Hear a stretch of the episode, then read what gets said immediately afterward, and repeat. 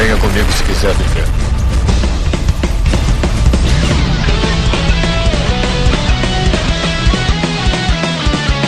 Estamos aqui em mais uma Zelacast! Eu sou o Joel Suki e eu já fui seduzido pelo lado negro gamer da força. Vai lá, Bruno. Ah, tá valendo já? É, tá. Pô, desculpa, cara. Essa é a frase dele. Não, Pô, disse- apresenta. Ah, eu sou eu sou Bruno Carvalho e eu sou um gamer asilado. Olha, olha aí, Essa daí foi uma das melhores, né, até agora. olha aí. Eu sou o Vinícius Melo e a SEGA é a Pepsi dos videogames. Pode ser? Puta merda, essa daí ficou boa também. Caraca, E eu sou o Neto Maru e se eu fosse mulher eu preferiria ser surda. como é que é? Como é que é? Boa, boa, boa. Se eu fosse mulher eu preferiria ser surda, mano. Cara. E no episódio de hoje vamos falar sobre o lado negro gamer da força, a SEGA! Olha aí! Ah, É, um- é uma. o juiz vai pegar, hein? Desde o episódio lá que a gente fez do PlayStation que o pessoal pedia desse daí, né, cara, da SEGA. Hora da vingança, né, agora. Porque a gente zoou pra caralho, né, lá no PlayStation a SEGA, tá aí. Chamaram as mesmas pessoas que falaram mal da SEGA, só colocaram o Bruno, vai. Isso é a mesma coisa de novo. É porque o Bruno aí é um fã da, da SEGA, né, cara? Eu, eu discordo, na verdade, eu sou fã de games no geral, de bons jogos. E cara. como consequência, fã da SEGA por causa dos bons jogos. Olha aí, o cara já tá Entendeu? tirando da reta, né? Sou Ninguém quer Não, se envolver, né? Não, senhor, não, senhor. O que eu estou dizendo é que a SEGA é sinônimo de bons jogos. É isso que eu estou dizendo. Olha aí. e o, o participante especial de hoje, né, cara? Bruno Carvalho, lá do 99 Vidas, olha aí, cara. Pois é, fazendo uma ponte aérea virtual pra gravar com o pessoal aqui do Asila. Olha aí, cara. Mas vamos lá, vamos pros e-mails.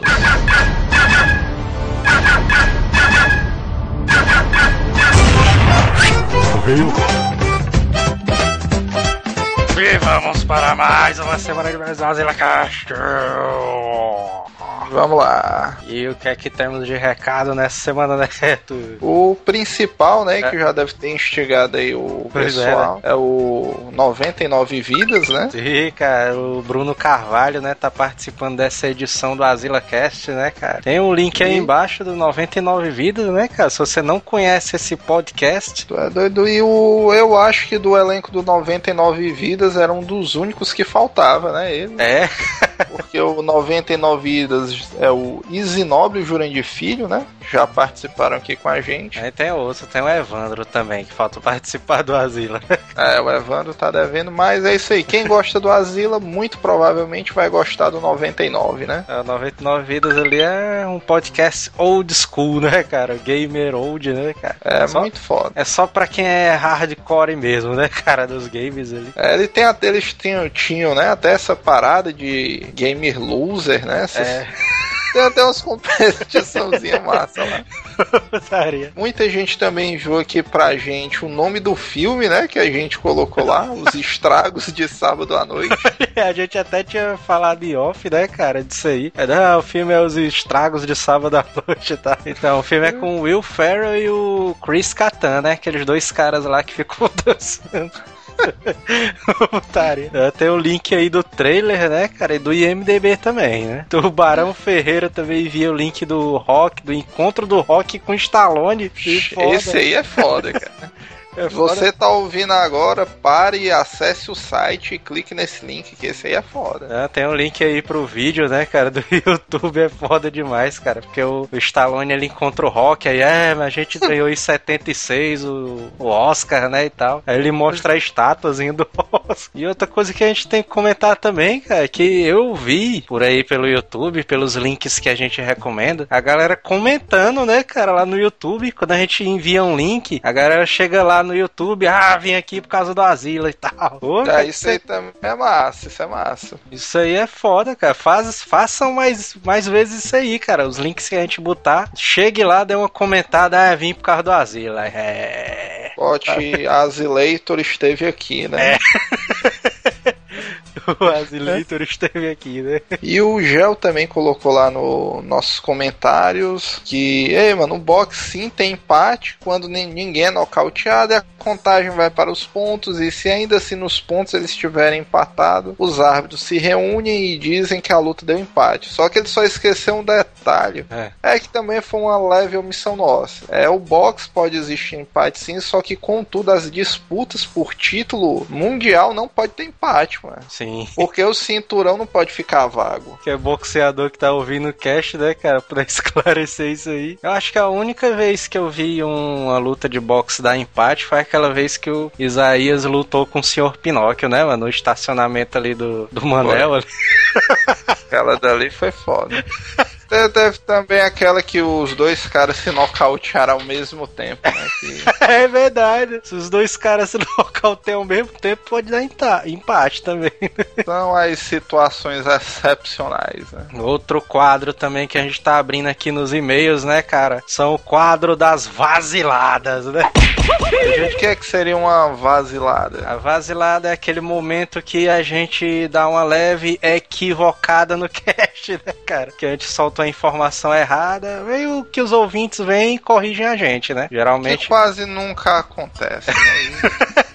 Porque esse quadro existe, né, cara? Em vários podcasts e tal, a galera corrige a galera e tal. A gente mesmo eventualmente sofre uma ou outra correção. Né?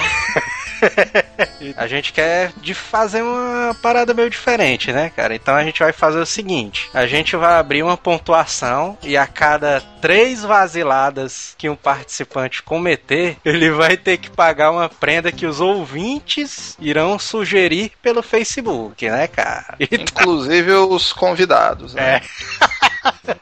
Os convidados também.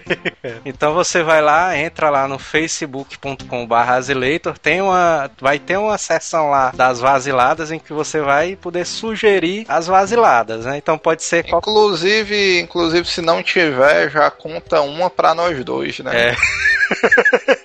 então aí vai, você vai poder sugerir qualquer coisa. Ah, o Manel vai ter que tirar uma foto só de cueca, o Joel vai ter que imitar não sei quem e tal do cast. imitar a Chita, né? Vai, vai, ter várias brincadeiras dessa. A cada três vaziladas que o participante acumular, ele vai ter que pagar uma prenda. Se muita gente aderir, a gente coloca um mural, né, no site. Pois é.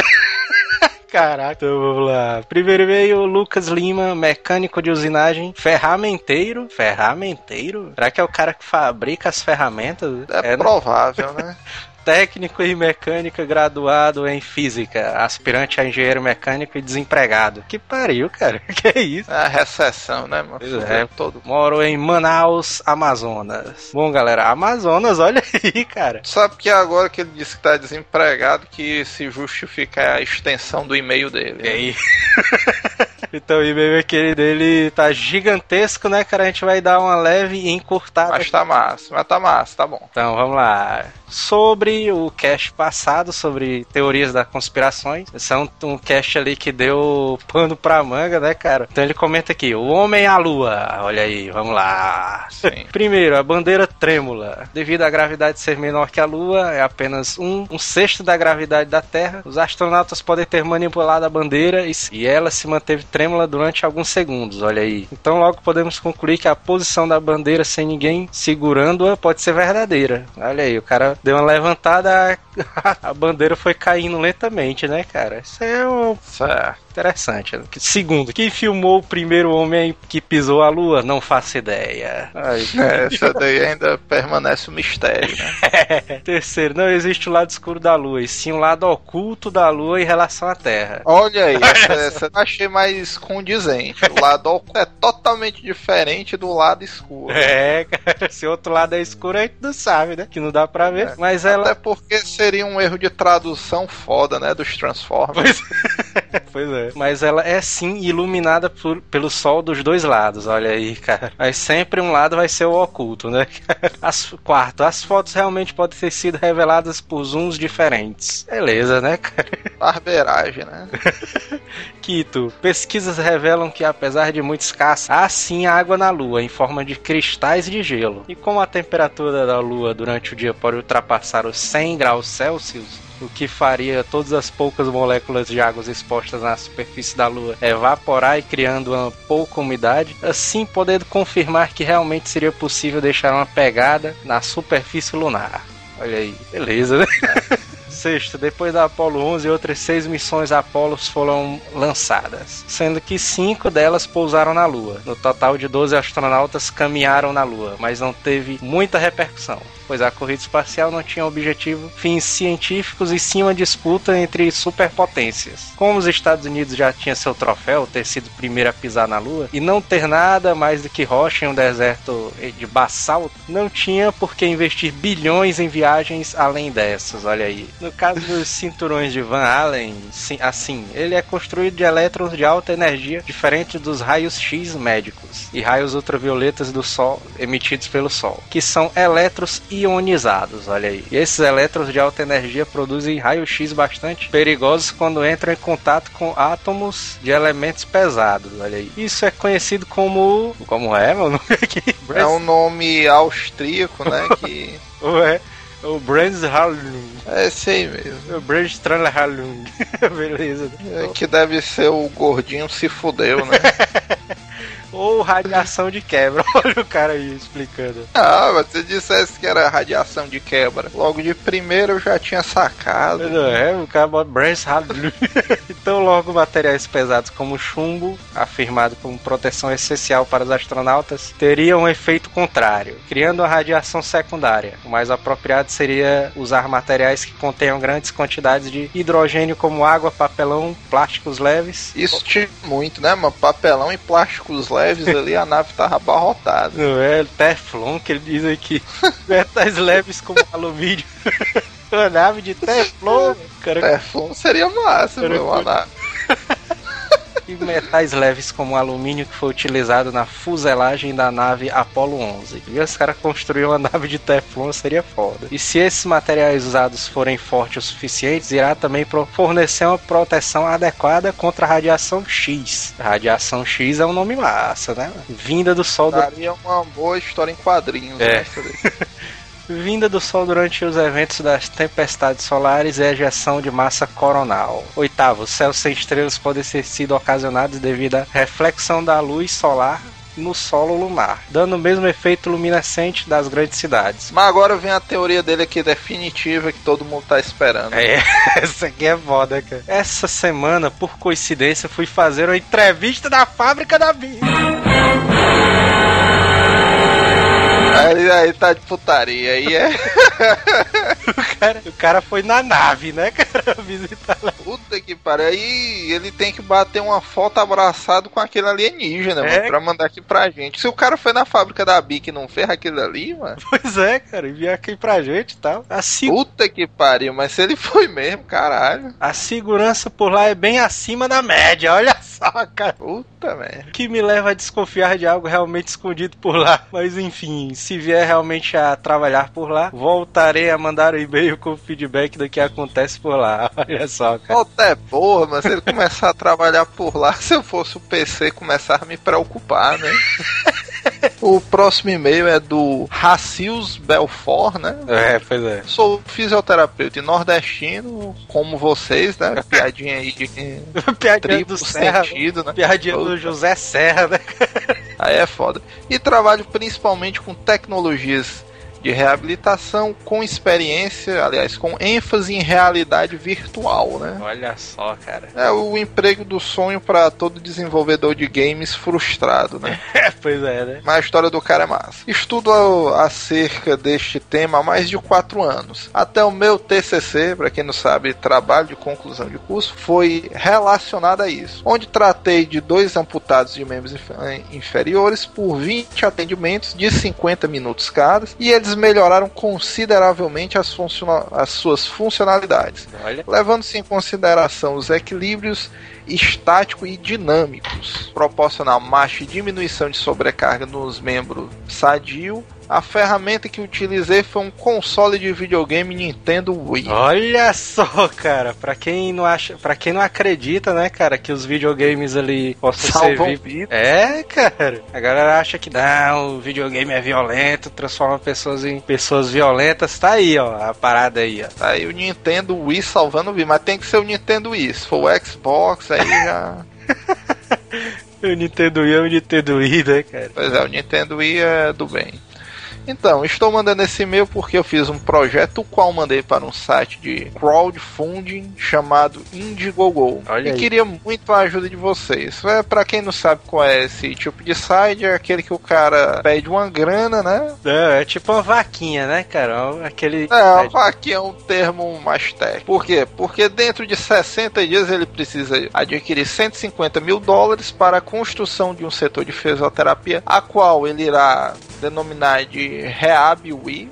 Aí, se eu fosse ele, eu pedi um patrocínio pra Nintendo, né? Sim, Também. cara, também corre atrás, porque isso aí é um, é um projeto que pode salvar vidas, né, cara? Melhorar ali a condição física da pessoa que tem os membros amputados, cara, é, é foda. Com o videogame, né? Pois Porque eu acho que todo mundo que tá ouvindo aqui, o Cash sabe que todo tipo de reabilitação com videogame é mais bem sucedida, né? Sim, cara, o cara se diverte ao mesmo tempo o cara esquece que o cara tem um problema, sei lá. Bom, ele diz aqui que ele está focado no tratamento de diversas sequelas, principalmente com equipamentos da Nintendo. E é claro, servirá para elaboração de pesquisas relacionadas sobre, para cada vez mais fortalecer a RV como instrumento de reabilitação. RV é realidade virtual, né? Sim, sim. Aí, para ajudar o cara aqui, a gente vai deixar o link, né? Sim, cara, você pode doar qualquer valor que você quiser, né? Não, eu posso doar, sei lá, 5 dólares, que é equivalente a 8, 10 reais, né, cara? Você pode É, dar, doar o valor que você quiser. Esse projeto, cara, é um projeto que eu achei interessantíssimo, cara. Quando a gente recebeu esse e-mail, cara, vale muito a pena a gente divulgar essa parada, né? Pois é, o Azileito aprova essa ideia. Acesse o site, conheça mais, né? Um pouco do projeto do cara, né? E tal. É, lá no, E- lá no projeto do cara tem um texto que ele explica como é que vai funcionar. E tem um vídeo também dele lá, ele mostrando como é que funciona a,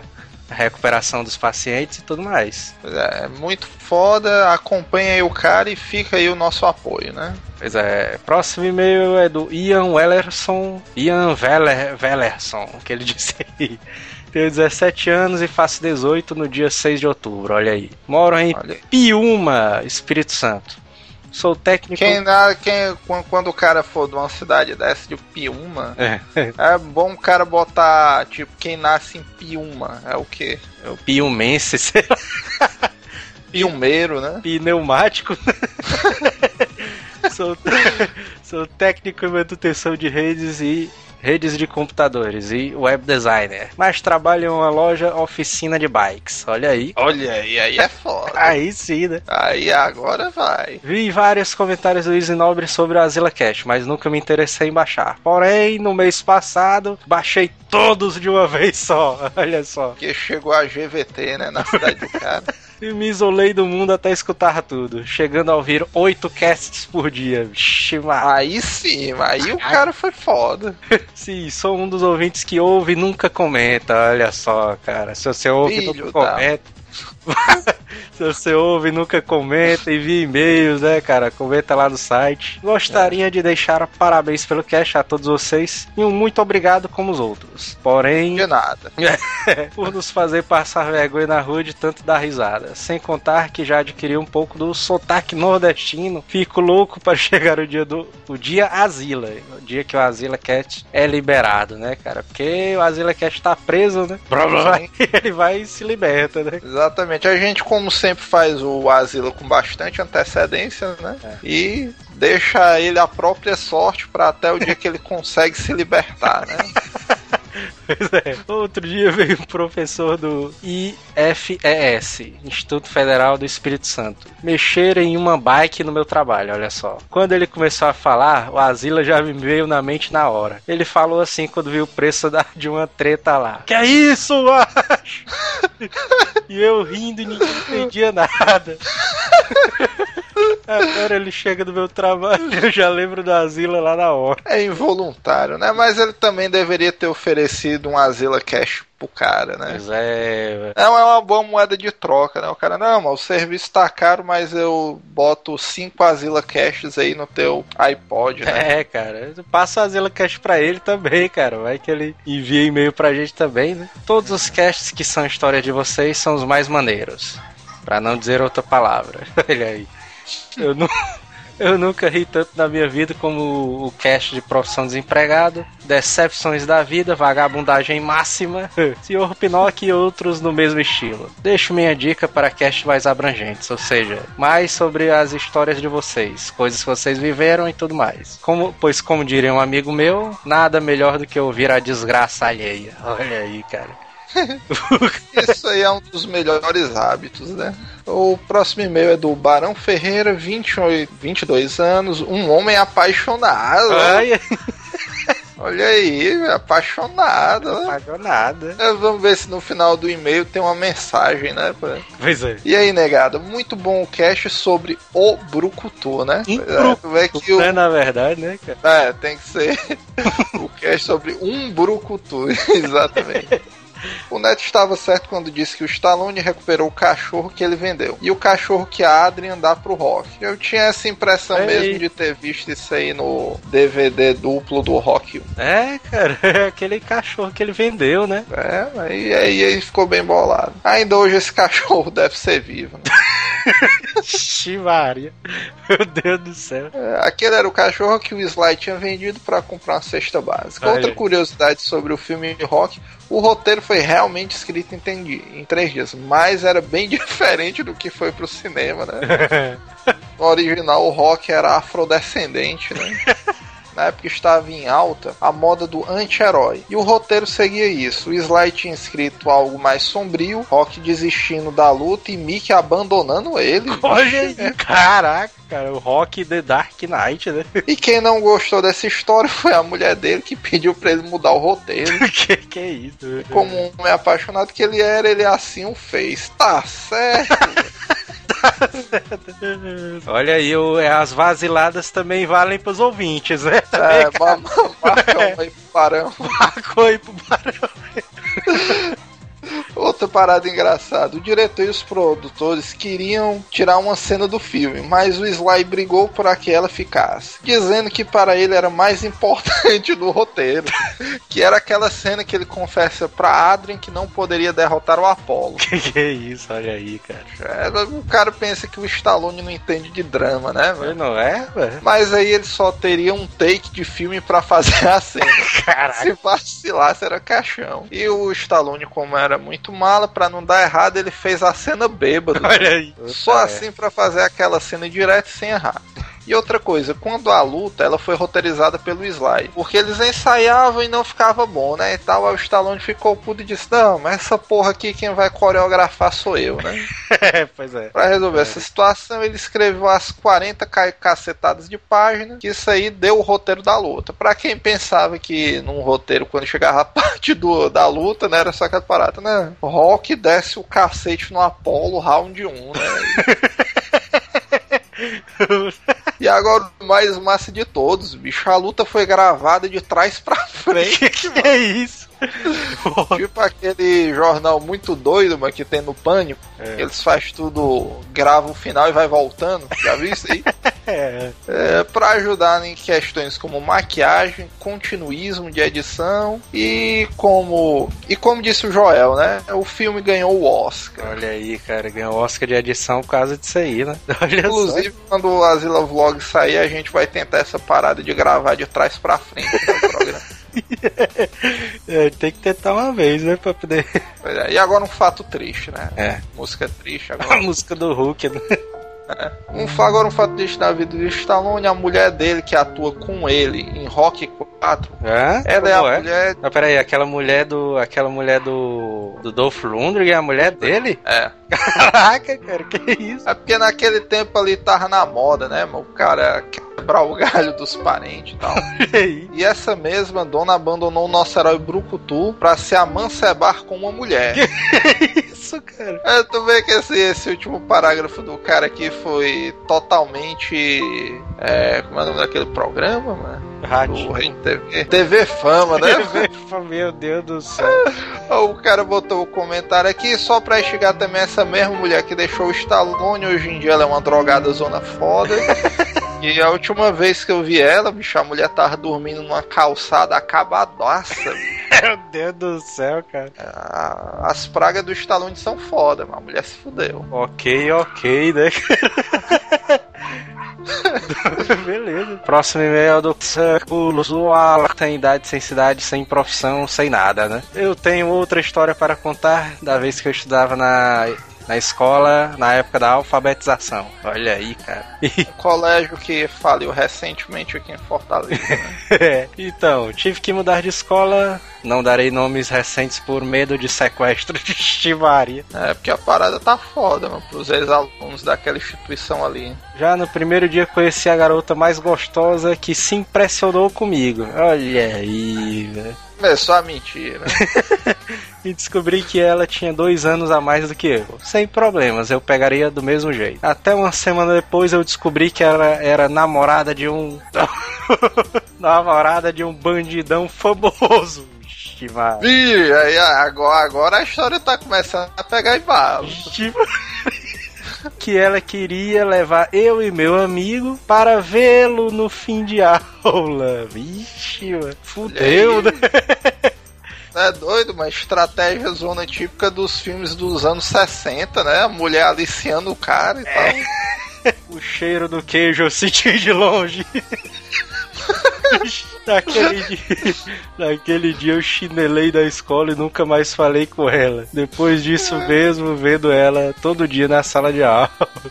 No fim das contas, não peguei ela. Meu amigo voltou pra escola com uma marca roxa no braço. Caralho, cara, que é isso? Eita, porra, foi bala, né? que agora já sarou. Ah, porque era massa se não tivesse sarado, né? É. é. dia que ficou sem vestígios que pudessem incriminar o bandidão famoso. E, e ainda acho que ela está grave. que é isso, cara? Como é? Uma loucura, cara, isso aí. tu sabe por que, que essa história é meio falha? Porque é. aparece uma mulher grávida no meio, né? E ninguém sabe. Muito é. E um bandidão da pesada, mano, deixou o cara só com o braço roxo. Não é, mano. É, nos meus tempos, os bandidões da pesada eram mais da pesada, né? Não é, cara. Mesmo assim, gostaria de parabenizar o trabalho de vocês. Esse cara tá muito louco, cara. A gente queria dizer também que a gente não apoia, né, essa parada de drogas. que porra é essa?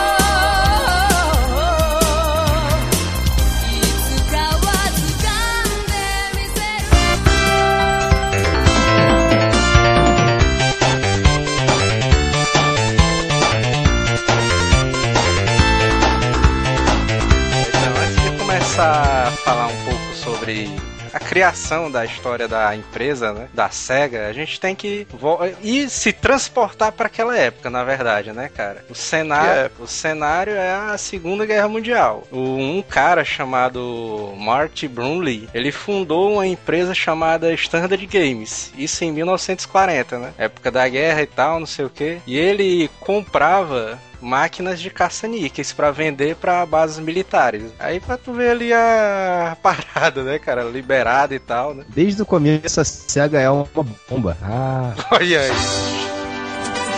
Foi boa essa daí. Cara.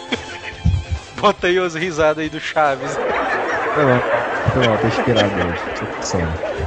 Então, em 1941 teve o ataque a Pearl Harbor, né? Foi o motivo que os Estados Unidos precisavam para entrar, né, cara, na Segunda Guerra Mundial. Eu, é, na verdade, não foi nenhum motivo, foi um que eles mesmos construíram. Tem gente que diz que, não sei se era isso que vocês iam falar, mas tem gente que diz que o próprio ataque foi uma omissão dos americanos. Eles sabiam que ia é. acontecer e todo mundo ficou quietinho, falou: não, a gente precisa de uma desculpinha para entrar nessa guerra, vamos, vamos sacrificar um pessoalzinho aqui para garantir o nosso lugar, né? Inclusive, Inclusive, a própria história da SEGA mais na frente vai reforçar esse ponto aí. o quê?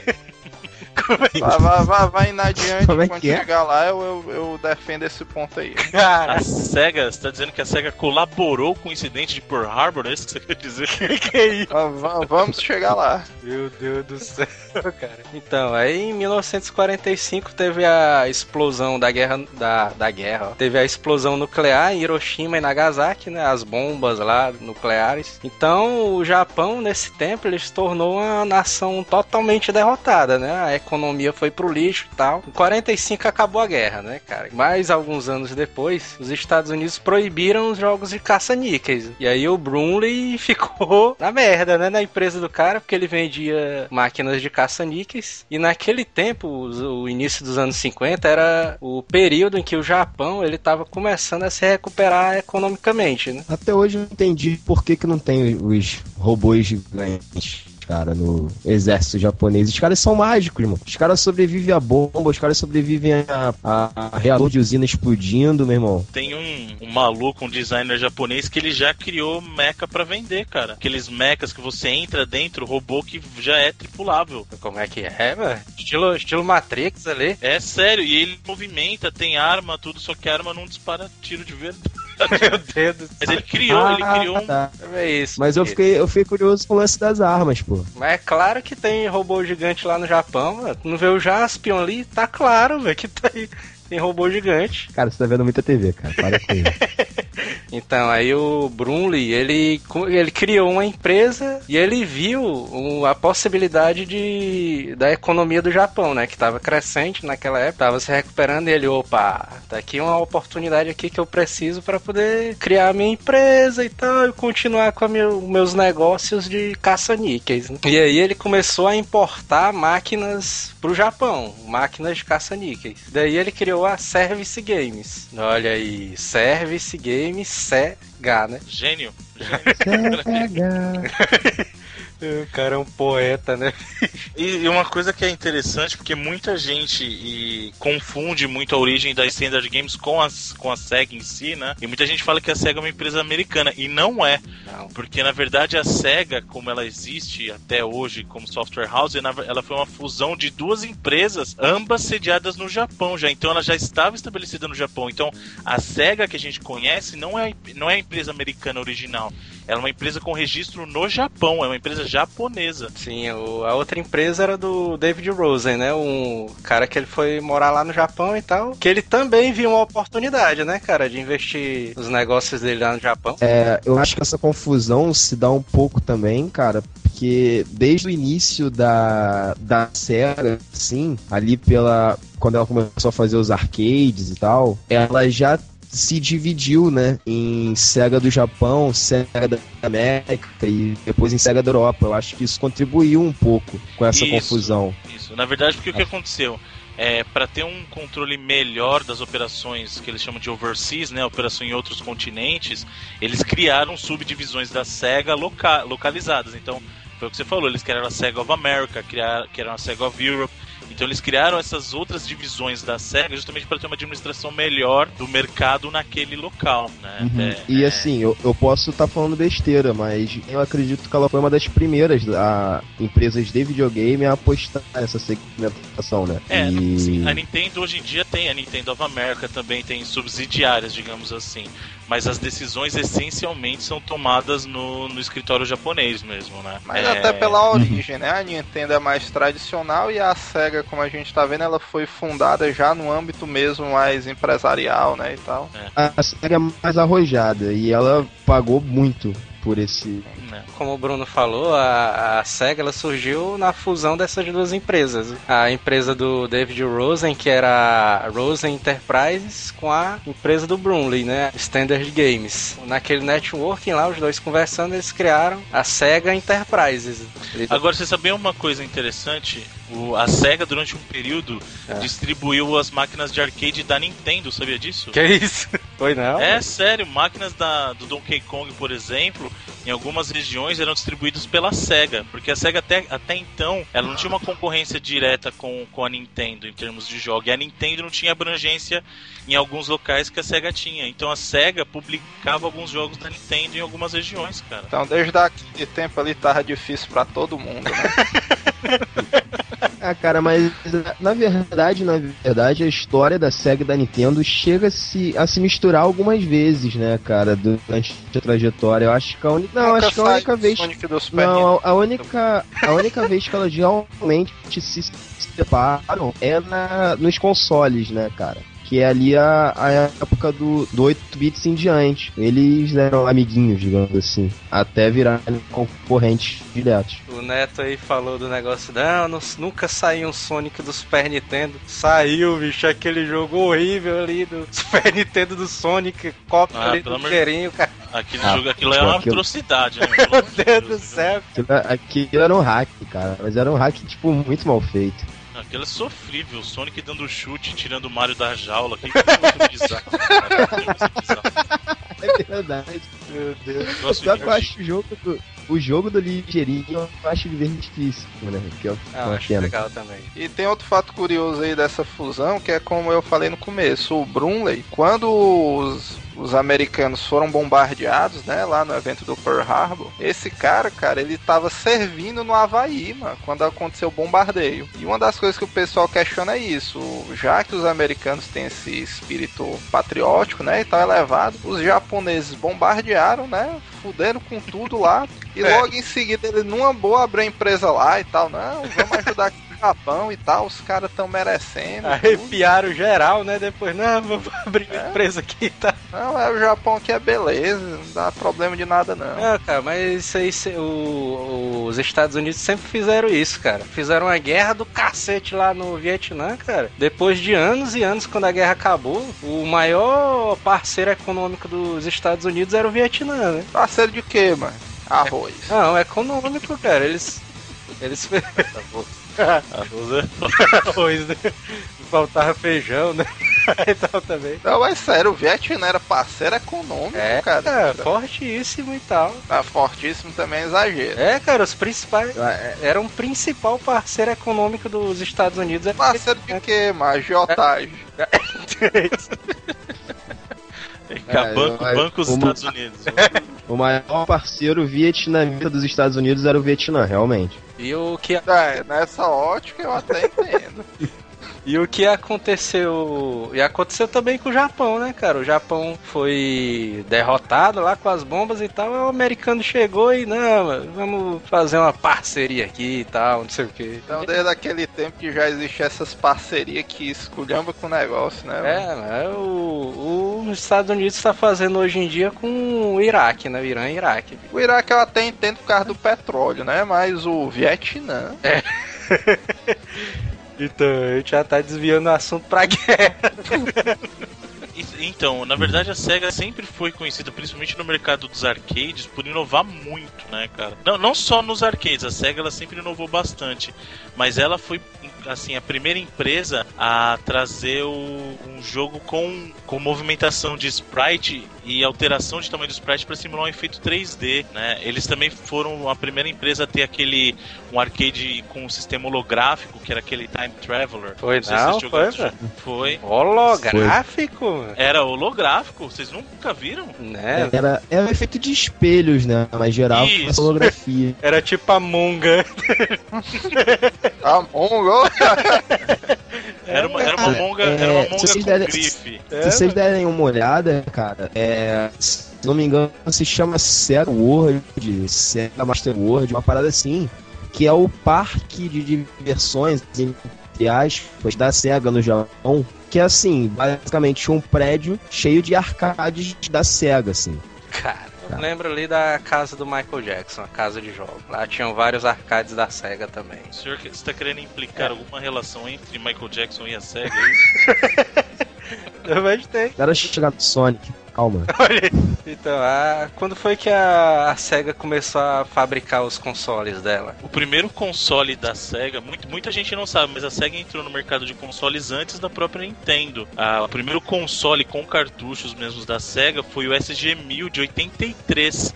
Ele entrou no mercado poucos meses antes do próprio Nintendo japonês, do, do Famicom, né? E aí depois disso é que eles remodelaram pro Master System, que foi o lançamento japonês do Master System foi em 85, que já era o Sega Mark III.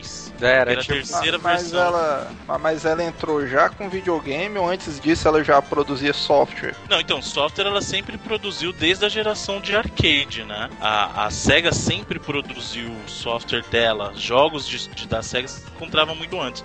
Agora, mercado de console caseiro, o primeiro console caseiro da SEGA, com jogos intercambiáveis, que você colocava cartucho, foi o SG-1000 mesmo. Cara, eu tô vendo aqui que o, a É. SEGA ela fez aquele joguinho do Frogger, né, cara? Isso, pra arcade. Uhum. Frogger era da. SEGA. E era tipo É, mini cara, é, arcade, a né? ideia É. é. que a ideia do, do console mesmo é você trazer pra casa o arcade, sempre foi, né? É, essa base. Então a Sega já tinha uma base pré-montada de software. Ela só precisava de um hardware que a pessoa, a pessoa pudesse montar em casa. Assim nasceu o, o Mark I, né? Ele foi remodelado duas vezes, né? Até que ele chegou ao Mark III, que depois se tornou o Master System. Isso. Aí que, que a SEGA entrou com uma das coisas que ela ficou muito conhecida, que foi a, o marketing, né, cara? O marketing absurdo com, com os consoles. No- nos arcades, né, tem a placa e você compra a fita que você bota lá na placa, né? É assim com os fliperamas lá da SNK e tudo. O da, o da SEGA, o SG-1000, ele já era desse jeito, ele já era o consolezinho que você colocava Ca- os você cartuchos e colocava os tal. cartões. Cartão? Colocava os cartõezinhos. É um cartãozinho. Tipo do PC Engine, não é? É tipo aquele do pica-pau e tal, o cartão Tanto que, na perfurado. verdade, se você olhar o modelo do Master System que a gente tem no Brasil, ele tem um slotzinho para cartão. No Master System 1, ele tem um slotzinho para cartão que era o mesmo cartão dos jogos do SG-1000. Bruno, é aquele Oi. cartão parecido com o do, do PC Engine, do TurboGrafx. Né? É, ele é semelhante a esses modelos usados no, no PC Engine, isso mesmo. Não é exatamente igual, mas é no, no mesmo estilo dele. Maria, Vinícius é um bicho é velho, viu? Puta merda. que pariu. Vocês têm que lembrar que Poxa, antes é da SEGA, o modelo que você tinha de cartucho era do Atari 2600, que era até então o console mais ah, com maior sucesso né, na época. E antes dele, você teve a primeira versão do Odyssey da, da Macrovision, que era também com esse mesmo sistema de placa. Era a plaquinha direto no, no slot do console e você só alterava a programação do próprio console mesmo, né? Então isso era uma coisa muito comum pra época. Você não ter um case pro cartucho, era só a placa mesmo, né? Aquele um, cardzinho, um cartãozinho que vai direto na entrada. Caraca, o Odyssey. Eu me lembro que o meu tio disse que tinha um, meu, meu tio. achava bem bonito, sinceramente. Eu acho esses cartões, tipo os do PC Engine, é, muito bonitos, cara. É prático pra você guardar, cara, porque se você tinha muito cartucho, você lembra o trambolho que era pra você carregar. Agora cartãozinho não, pô. Você junta um bolinho assim, pô. É igual levar carta de, É, mas- de Yu-Gi-Oh! Mas eu, Carta de Yu-Gi-Oh! é, mas eu acho que o, o cartão ele era menos durável, né, cara? Tinha mais risco de quebrar, não sei. Ah, com certeza, porque assim, ele tá sem proteção nenhuma ali. Qualquer coisinha que você fizesse, um abraço. Era um, era um pouquinho de água que você derramasse em cima, ou Vixe, então riscada. não servia pra criança, né, e tal, porque a criança pega, come ga- frango, galinha e tudo em cima do videogame. Pega com a mão engordurada. É. né? Porra, vai comer, vai, vai comer o frango e a galinha usando com o cartão, porra? Ah, não tem é É mesmo, o bicho era, era frágil nesse ponto. Vai comer, vai comer chilitos e tomar cajuína, aí vai lá e pega. E existe alguma, vamos dizer, justificativa plausível pra SEGA ter ido pra esse sistema, já que já tinha um sistema de cartucho ali do Atari? Como eu te falei, na verdade, o, o console que tinha o sistema de cartucho naquele momento era o Atari. Os outros que, que tinham maior difusão, como foi o caso do primeiro lá que teve, a gente falou do primeiro Odyssey lá da década de 70, ele era do sistema de cartão também. Então, o, o primeiro que o cartão, o custo de, de manufatura, o custo de fabricação era menor, né? Porque você não tinha custo com o case em si. E as pessoas que usavam videogame naquela época, teoricamente, não eram as crianças, eram os pais que, teoricamente, já estavam acostumados com o sistema do- dos computadores pessoais que tinham esse mesmo sistema do cartão. Né? Então foi mais uma questão do- de seguir um modelo que já tinha estruturado do que simplesmente falar assim: ah, no Atari já tem um casezinho pro cartucho, vou fazer igual. Não, já tem um modelo estruturado aqui. O que fez a SEGA mudar depois, que aí foi quando chegou o SEGA Mark III, que virou o Master System, foi o caso da própria Nintendo em 83 já ter adotado o sistema do case. Eles realmente perceberam, isso aqui vai danificar muito o cartucho, por mais que seja barato, vamos investir um pouquinho mais, né? Pra ter alguma coisa mais durável e algo que, que a pessoa pegue na mão e perceba um valor diferenciado, sabe? Pra ter uma identidade também, né? Mas então eles só chegaram a essa conclusão É, depois vai- que viram o da Nintendo. Não, não, não tô falando que foi isso. Acho que vale lembrar também que, assim, como você falou que não era uma coisa pra criança, que videogame nessa época era uma coisa extremamente cara, talvez até mais cara do que hoje em dia.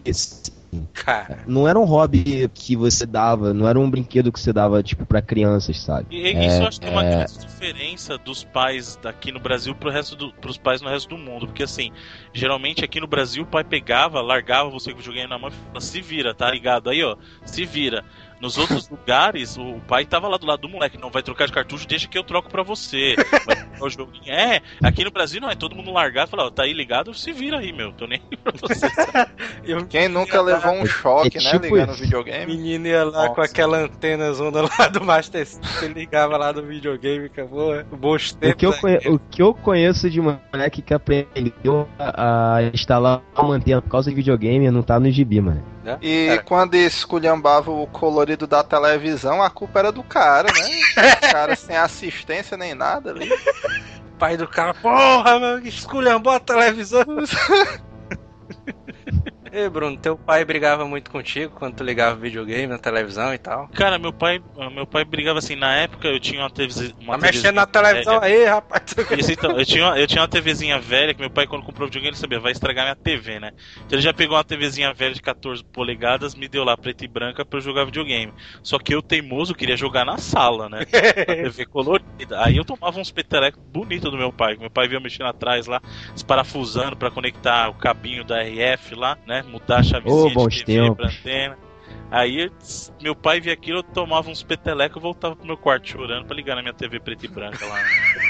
Pô, a HDMI é super valorizado, cara. Esse negócio de tu pegar um cabo, colocar um cabo na TV, outro no, no, no videogame, pô, isso é mó sem graça, cara. Pô, a criança maneira é aquela que tinha que desmontar as paradas, fazer gambiarra, meu irmão. Pô, cortar a ponta do cabo. Negócio de conexão Bluetooth não tá com nada, né? Por isso tá todo mundo acima Ixi, do peso ó, hoje em dia. falou. O negócio é o fiozão no meio da passagem, né? É isso aí, velho. Você passar o pé e arrancar o console do lugar pro chão com tudo. É, meu pai ficava putaço, bicho, quando ficava todo mundo jogando na, no meio da, da sala. E aí ele queria passar, os fios estavam no meio, ele saia chutando o videogame.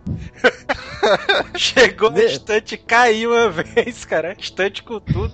Ele ficou segurando a televisão, pô. Pô, vê se hoje em dia tem isso, pô. Teu pai passa na frente, tu continua jogando, pô, pô. Porra, não, é. Não tem mais aquele risco do jogo bugar. Pô, não, não tem mais graça não. A empregada passa ali o pano no videogame, né? O, o videogame nem dá mais tilt, né? Fica lá rodando numa Não, boa, não. bicho, né? Fica rodando numa boa, né? Continua jogando, meu irmão, com ela limpando. Isso é um absurdo. É, velho. Mas o Master System ele foi um sucesso, É. não foi um sucesso não lá no Japão? Então, não. Não foi. No Japão não. Tá, foi Engraçado que assim, os consoles, os consoles da SEGA, eles assim, na geração 8 e 16 bits, eles sempre dominaram o mercado europeu Ah. e o mercado brasileiro, cara. Olha não aí. sei se chegaram a ler recentemente, o Master System é o console mais vendido no Brasil oficialmente, cara, em todos os isso, tempos. cara? Master, System Master É. 12, né? já vendeu Master System. E é, e é uma informação relevante também, cara, que, que no eBay os modelos brasileiros de Master System valem, assim, uma nota um pouco mais alta, cara, porque a sobrevida que a Tectoy deu a ele Olha é uma coisa que em nenhum outro lugar do mundo tem, sabe qual é? O único console oficialmente da geração 8 bits, oficialmente produzido até hoje, é o Master System nacional, o Master System brasileiro, cara.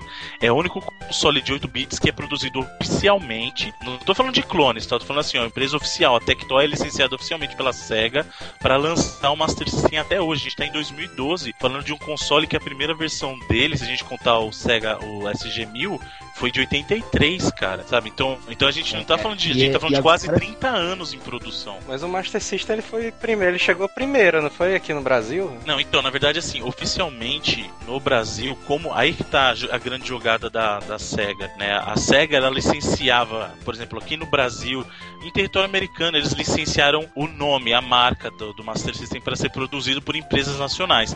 Nesse período, não se podia ter produto importado no Brasil por causa da lei de reserva do mercado. Era obrigado a produzir no Brasil. Por isso que nessa época a gente tinha muito clone do Nintendinho. Então você tinha o Top, o Top Game, o Turbo Game, o Phantom System, o Dynavision, porque você não podia ter produto importado se- sendo vendido oficialmente aqui no Brasil. Você tinha que ter uma produção nacional.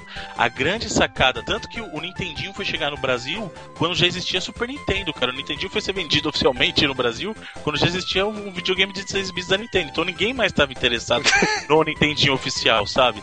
E a grande sacada da, da SEGA foi o seguinte: ela chegou, a Tectoy chegou e ofereceu pra SEGA. Falou o seguinte: olha, eu sou dono de um produto que já é teu, que é o Zillion. O Zillion era um produto já da SEGA do Japão e eles tinham aqui no Brasil produto associado com desenho. Tinha o desenho do A Zillion, na Zillion, tá dizendo? E a arma Zillion, exatamente, era produzida exatamente. pela Tectoy no Brasil. Olha É. aí. E aí, eles chegaram pra SEGA e falaram assim: aí, SEGA, eu já tenho um produto seu no Brasil, cara. Deixa eu, deixa eu produzir o, o, o Master System aqui. Mandou E aquele SEGA Miguel, né? Mandou o É. Miguel. Aí o problema é que a SEGA ficou com o pé atrás, por quê? Porque lá nos Estados Unidos a produção do Master System também era de uma empresa de brinquedos que era a Tonka. Só que lá foi massacrado o Master System pelo Nintendinho. Era assim, era o Nintendinho primeiro com, sei lá, 30 milhões de unidades e o Master System com 2 milhões vendidos nos Estados Unidos, sabe? Então a experiência de ter uma empresa de brinquedos produzindo videogame pra SEGA não era boa, né? E aí a Tectoy chegou com uma estratégia, falou assim: "Não, mas aqui a gente vai fazer isso. O seu produto Zillion na nossa mão aqui é muito bem vendido, é muito bem difundido, tudo. É, olha aqui o meu case". E aí a SEGA gostou da abordagem da Tectoy e aí a Tectoy passou a vender oficialmente o Master System no Brasil. Então a, É, um e é uma- de 30 E é anos. interessante. é, e é interessante observar uma coisa, cara. Aqui no Brasil, é, videogame é, é visto como coisa de criança muito por causa disso. Até que Toy, na época do Master System e do começo do Mega Drive, fez um trabalho maravilhoso, cara. Acho que ela foi a melhor é, não quero dizer produtora, né? Não quero distribuidora de um console ou de um videogame. Ela fez tradução, marketing, localização, o marketing, marketing era muito forte. Não, e outra coisa, gente, vocês têm que lembrar que as- a Tectoy investia tanto que chegou a ter um período que eles tinham um, programete na Globo e tinham um programa Nossa, cara. exclusivo com o Gugu, que era o Play, não sei se vocês lembram, Meu Caralho, do céu. Play Game, que Puta, a velho. criançada entrava no Alex Kidd. Era fantástico, cara. Isso aí a criançada pirava. Todo mundo queria ter esse o console porque, olha, eu tô vendo o moleque entrando no jogo, eu quero entrando também, eu quero que compre o Master System pra mim. E, e foi, foi uma coisa E aí- fantástica que a Tectoy fez. cara. Cara, eu vou te dizer, cara, que meu segundo videogame foi por causa desse programa do Gugu, cara. Eu comprei o Master System, cara, por causa desse programa. Eu, Caralho, meu, que jogo Pô, foda, Master- bicho. Master System faz Master tudo isso. System foi o primeiro videogame. Tu ver naquela época, né, cara? Gráficos maravilhosos e tal. Cara, vendo lá o Alex Kidd, porra, cara. A SEGA conseguiu licenciar o Master System né, aqui dentro do Brasil. Aham. E, o... e a Nintendo, ela nunca tentou licenciar, não? O Nintendo 8 bits por aqui? Tentou mais tarde com. Eles conseguiram com a Gradiente e depois com a Playtronics, né? A Tectoy tentou negociar com a Nintendo pra produzir aqui também. O Nintendo 8 Olha bits. aí, cara. E a Nintendo que E a recusou. Nintendo não aceitou. Mas por quê? Porque que eles não viam. Porque eles não acreditavam no potencial da Tectoy por ser uma empresa de brinquedos. Eles queriam fechar com alguém que fosse do mercado de eletrônicos mesmo. Por isso que eles fecharam depois É, com a tanto- Playtronics. É, tanto que você pode ver que o, o próprio Nintendinho 8 bits americano, né, que é o quadrado, ele tem um, um design diferente, porque a Nintendo não queria que associassem o videogame dela a um brinquedo. Ela queria que o videogame dela fosse associado a um eletrônico. Por isso que, que ele foi reformulado quando chegou em terras americanas, né? Por isso que ele parece um videocassete. Um... É, exatamente. E é daí que surgiu esses gene... autos genéricos, né, cara? O Turbo Game, o Dynavision e tal. Então, e o que ajudou a SEGA se div- a, SEGA como reflexo da Tectoy se difundir no Brasil, é porque assim, se você quisesse Master System, só tinha uma, era o Master System da Tectoy da Sega no Brasil. Se você quisesse um, um clone de Nintendinho, você tinha 10, 20 modelos diferentes, então as vendas, as vendas desses clones nunca se concentraram no modelo só. Então isso acabou ajudando a SEGA, porque os pais ficavam confusos. Né? Fala assim: ah, eu quero comprar um videogame pro meu filho. Tem aqui o Master System. Qualquer jogo que você comprar do Master System funciona nesse Master System. Agora, os clones do Nintendinho, o Turbo Game, aceita os dois tipos de cartucho. Ah, mas o Phantom System já não. Alguns funcionam com cartucho padrão japonês, outros com padrão americano. E isso já dificultava para as pessoas, né? Então, o grande fator da SEGA é assim, você tem um console para comprar da SEGA e você tem esses 10 consoles aqui que são padrão do Nintendinho. No final das contas, o pessoal fala, pela simplicidade, fala assim, pô, eu conheço essa marca, é, tá na televisão a propaganda, e eu quero comprar uma coisa que seja simples para eu poder chegar numa loja e falar assim: eu tenho um Master System, me venda um jogo de Master System e acabou. Inclusive, eu sofri desse problema aí, que o meu primeiro videogame, se eu não me engano, eu pedi um Master System pro meu pai. É. Aí ele chegou, né, e tal, descrevi como era o videogame e tudo mais, não, beleza. Tudo errado, né, cara? Turbo Game, cara. Porque na é. época o Turbo Game se assemelhava, né? O estilo, assim e tal. Uhum. Todos era dois preto, preto também, né? né? E o controle era virar de cabeça para baixo, né? Era o do Mega virar de Eu lembro baixo, disso. Né? o Neto dizendo que queria mexer o personagem pra frente e não dava. Era, cara. Que era um vício, né? Naquela época, o controle melou assim para baixo, né? O Turbo Game era o contrário. Eu me lembro também que era oh, uma esculhambação grande, que o, o Phantom System também ele era muito parecido, né? Com o Nintendinho original. Não, o Phantom System Sim. ele parecia muito com um dos, um dos redesigns do Atari, né? Se você pegar a remodelagem do Atari 2600, ele, o Phantom System lembra muito um dos redesigns dele. Então, como eu falei lá na minha abertura, eu disse que eu fui seduzido pelo lado negro gamer da força. Foi nessa época, cara, do Master System, porque a propaganda era tanta ali na televisão, e ainda tinha o um programa lá do Gugu, e a gente chegou lá lá na loja e tal pra comprar um videogame. Aí meu pai parou assim, né? Na mesbla ali. é doido, cara. Ah, Pô, gente... meu. Falando em Mesbla, o meu primeiro videogame foi um Master System, porque na época minha mãe trabalhava na Mesbla. Então, ela conseguiu um, Sucesso. Um, um, desconto absurdo. Uma mata. Ela conseguiu um desconto absurdo, né? E eu era muito pequeno, então, assim, eu, mas eu lembro, tipo, de eu jogando, de eu jogando Sonic e tal. Eu lembro do jogo do Dick Trace também, que era muito legal, eu alugava, sei lá, todo dia.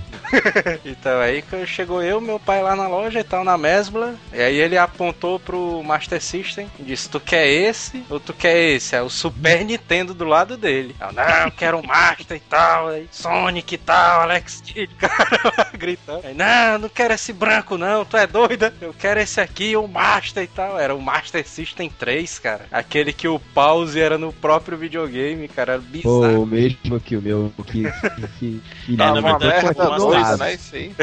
Master System, um grande, um grande erro de design dele é que desde o primeiro modelo a, a, o botão de pausa ficava no console, né, cara? pois é, né? Então, Existe explicação pra isso aí, negado? Botar o pause lá no videogame de emagrecer as crianças com, com obesidade.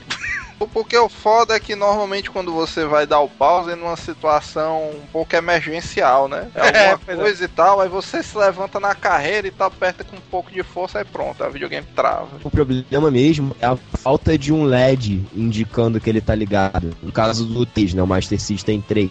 Ele não tem LED, cara. Você tem noção de quantas vezes eu deixei meu videogame ligado sem querer? Mentira. Esqueceu de puxar o botãozinho lá pro lado e deixou ligado lá. Tu deixou ligado pra tu passar da próxima fase, né, do Sonic. Nada, Mas eu chegava, um eu ligava. Bom, cara. É, não tinha save, você eu deixava colocava... o videogame lá ligado enquanto ia pro colégio, né? Ninguém confiava. Eu ficava boladão quando eu colocava lá no canal 3 pra ir jogar e tava o Sonic me olhando com aquela cara de puto e balançando o pezinho, tá ligado? Cara, eu já fiz isso uma vez quando eu tentei finalizar o Super Ghost in Ghost uma vez. Eu deixei o Super Nintendo ligado, cara, e fui pro colégio e tal, deixei lá ligado, botei um paninho em cima pra ninguém ver que ele tava ligado. Né? Aí quando eu cheguei em casa. Quando eu cheguei em casa, o bicho tava desligado. Eu, porra, que pariu, cara. Existiu o Master 2 ou não? Ex existiu, existiu. Existe. É que na verdade, é, é verdade a confusão que tem é que assim, o, teve o primeiro modelo do Master System, e aí a Tectoy inteligentemente teve o Master System 1 e o Master System 2 baseado no mesmo modelo do Master System. Eles... Então o nosso Master System 2 é diferente do Master System 2 europeu e do Master System 2 americano. O Master System 1 não é aquele que era tipo um quadradão e tal, tinha um detalhezinho vermelho nele? Esse é o 2 também. Esse é o 1, um, esse é o 1 um brasileiro é, esse é um mundial, digamos assim, com, com o LEDzinho verde. E o 2 brasileiro foi uma evolução desse, tá? O Master System 3 do Brasil. São é, né? Evolução mais ou menos, né, cara? Porque no 2 você já não podia mais usar o óculos 3D e eles tiraram a Puta. entrada do, do, do, do, cartão também, né? O negócio não, era o não, óculos não, 3D, não, não, né, não, não, não. Não é isso não. O Master System 2 ele ainda tem a entrada do óculos 3D. Ele ainda tem o slot. A diferença, a diferença que tem é, é que o modelo do 2 eles retiraram o negócio do do cartão. É, por isso, é porque assim, cartão. tem uma confusão muito grande. Tem uma confusão muito grande que é o seguinte: o nosso Master System 2 é diferente do Master System 2 europeu e do americano. O Master System 2 americano e o modelo europeu, eles são baseados no Master System que chegou pra cá pra gente como o 3 já, tá? Que é o que a gente conheceu é, aqui como é, Master System é o... Compact, que era já o um modelo arredondado, isso.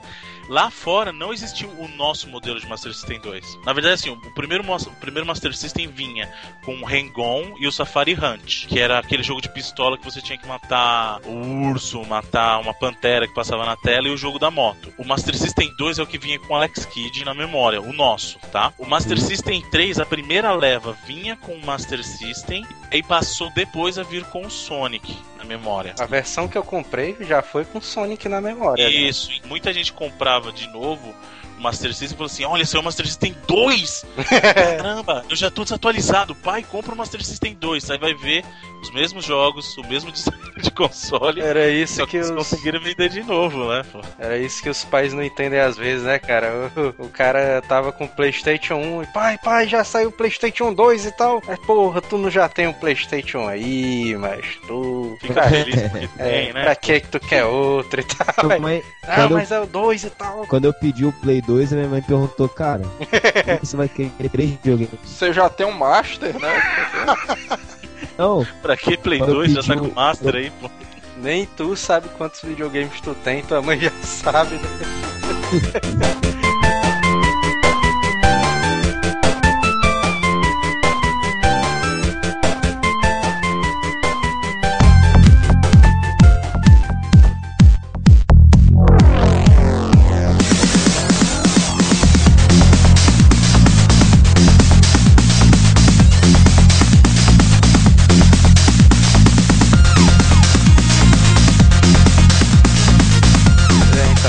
primeira recordação que eu tenho dos jogos do Master System, quando eu comprei, foi o do Sonic, cara. O primeiro jogo que eu joguei no Master da SEGA foi o Sonic. Sonic 1 ali.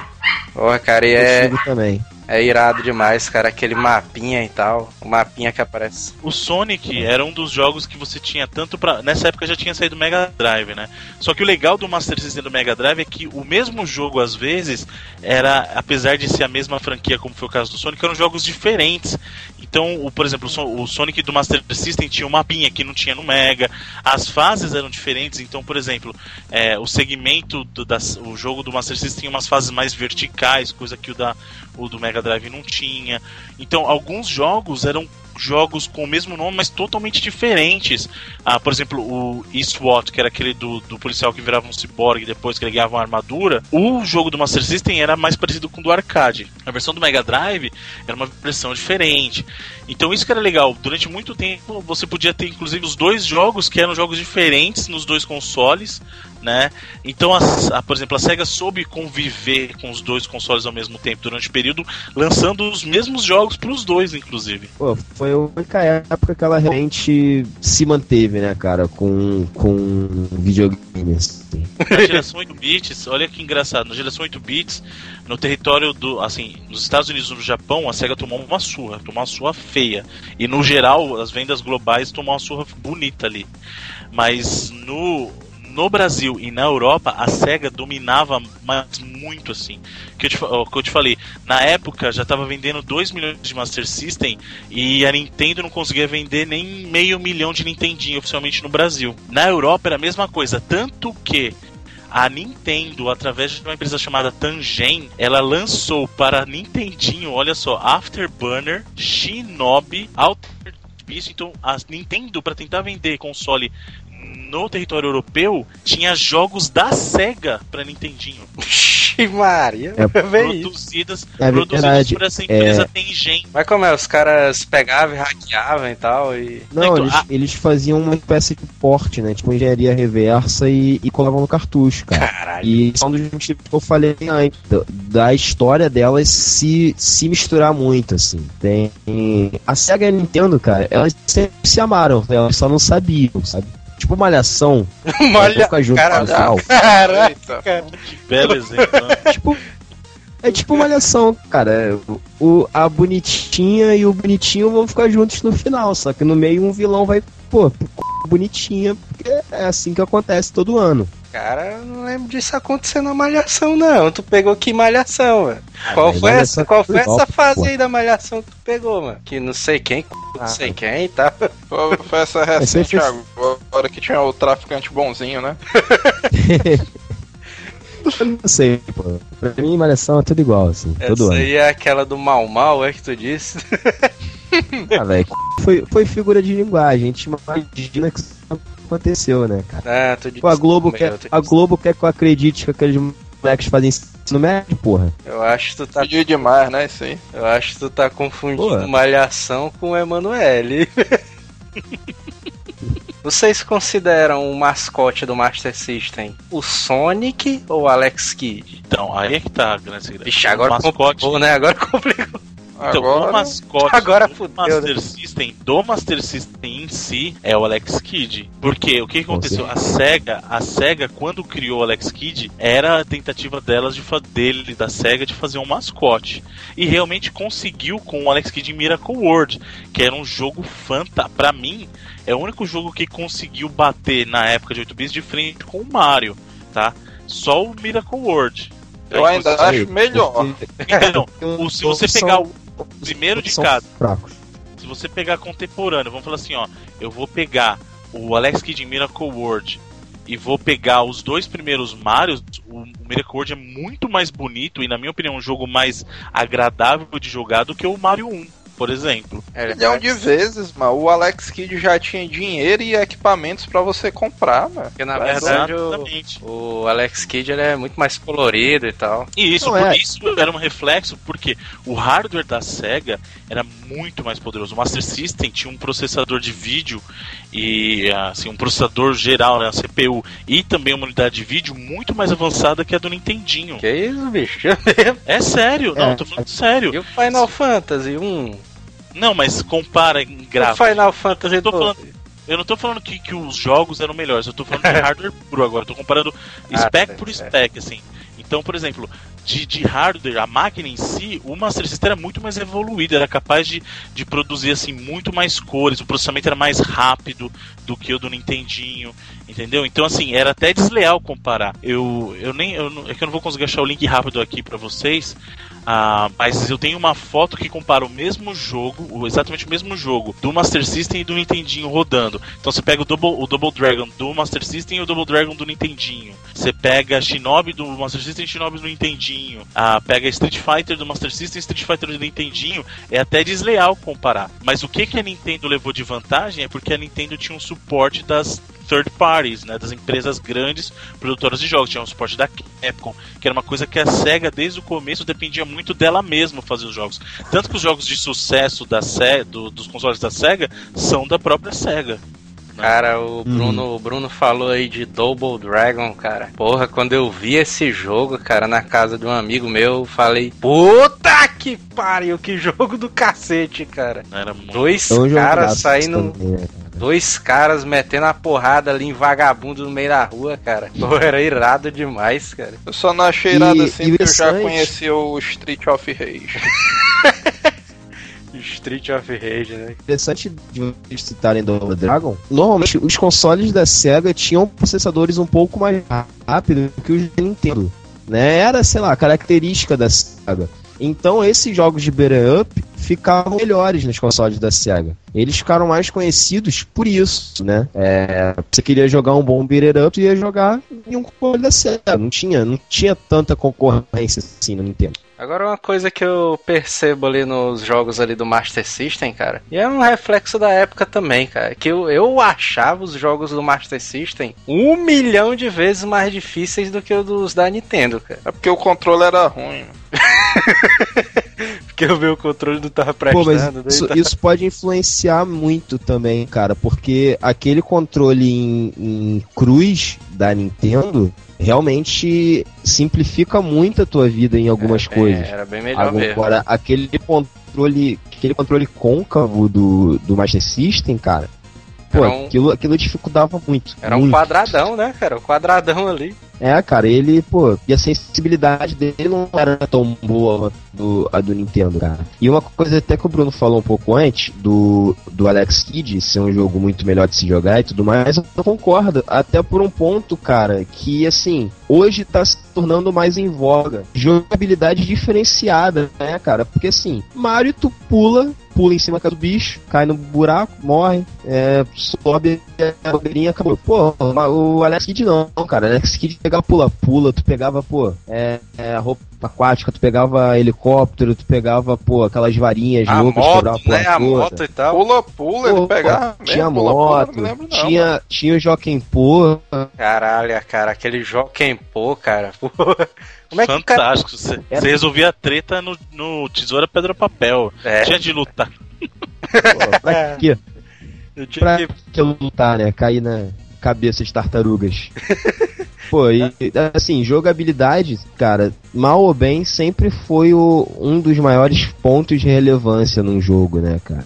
Ah, com Que certeza. eu me lembro que o primeiro videogame que eu tive foi um top game, né? O genérico lá do Nintendinho. O segundo que eu me lembro foi o Master System. E eu me lembro perfeitamente de eu zerando lá o Mario, o Super Mario Bros. E eu não consegui zerar o Alex Kidd, cara. Eu ficava putaço, bicho. Morria direto e tal. Tava chegando no final, aí dava game over, voltava tudo pro começo. Ah, mas tu não acha que isso aí pra uma criança era um fator ruim, não? Ah, porque o Alex Kidd, pra mim, hoje em dia, eu acho bom. Agora, pra criança, realmente, na nossa faixa etária ali da época, ele tinha um fator de dificuldade um pouco mais apurado. Mas vocês têm que lembrar nesse caso que os jogos eram difíceis de propósito para aumentar o fator de replay. Porque se você pega um jogo, vamos supor, ah, hoje em dia, não criticando o sistema de jogos hoje em dia, tem jogos fantásticos hoje em dia, mas com esse sistema de checkpoint, você pode terminar um jogo sem se preocupar se você tá morrendo ou não. Aí você vai, joga uma vez, vê o final, de repente você não quer jogar de novo, né? Então isso era, um, era uma, uma artimanha que os jogos tinham antigamente de te forçar a se tornar um jogador melhor. Você quer finalizar, você vai ter que jogar bem pra finalizar. Não é jogar de qualquer jeito. Então ele aumentava o valor do jogo de replay pra você, aumentava horas jogadas dessa maneira, sendo um jogo difícil, Uhum. né? Porque se você É, imagina o seguinte, quando você é criança, você não tem dinheiro, assim, não é você que compra o seu jogo, você vai ganhar um jogo no seu aniversário, talvez no dia das, das crianças e um no Natal. E olhe lá. Isso aí sabe? era Então, clássico, né? Isso aí. Hoje em dia a gente tem dinheiro, assim, teoricamente, pra comprar os jogos. Quando a gente era criança, não. Então eles tinham que A fazer gente não valer tem aquele tempo jogo. pra jogar. É, exatamente. e, e hoje, assim, naquela época ele tinha que fazer valer. Então é um jogo que você vai ter no ano, você vai conseguir se divertir com esse jogo o ano inteiro, cara. Você vai ter que a, se dedicar a ele pra poder ver o final, né? Cara, o E- cara debulhava o jogo todo, né, cara? Exato. Mas tinha muito jogo difícil nessa época. Por exemplo, ah, tanto no Master System quanto no, no- no Nintendinho, você tinha jogos dificílimos. Tinha o My Hero no, no Master System. ah, você tinha no Nintendinho, tinha o Mega Man 2. Você tinha Ninja Gaiden. No próprio, no próprio Mega Drive, cara, eu acho difícil pra cacete os jogos do Mega, cara. Pô, tu é doido. Pô, cara, mas eu achei interessante isso, né? Até que o Bruno falou, se, se você tira a dificuldade desse jogo, você zera ele em meia hora, cara. Não, o- uma coisa que o Bruno falou, o negócio do checkpoint, cara, que isso facilitou a vida do gamer atual, né? E muito.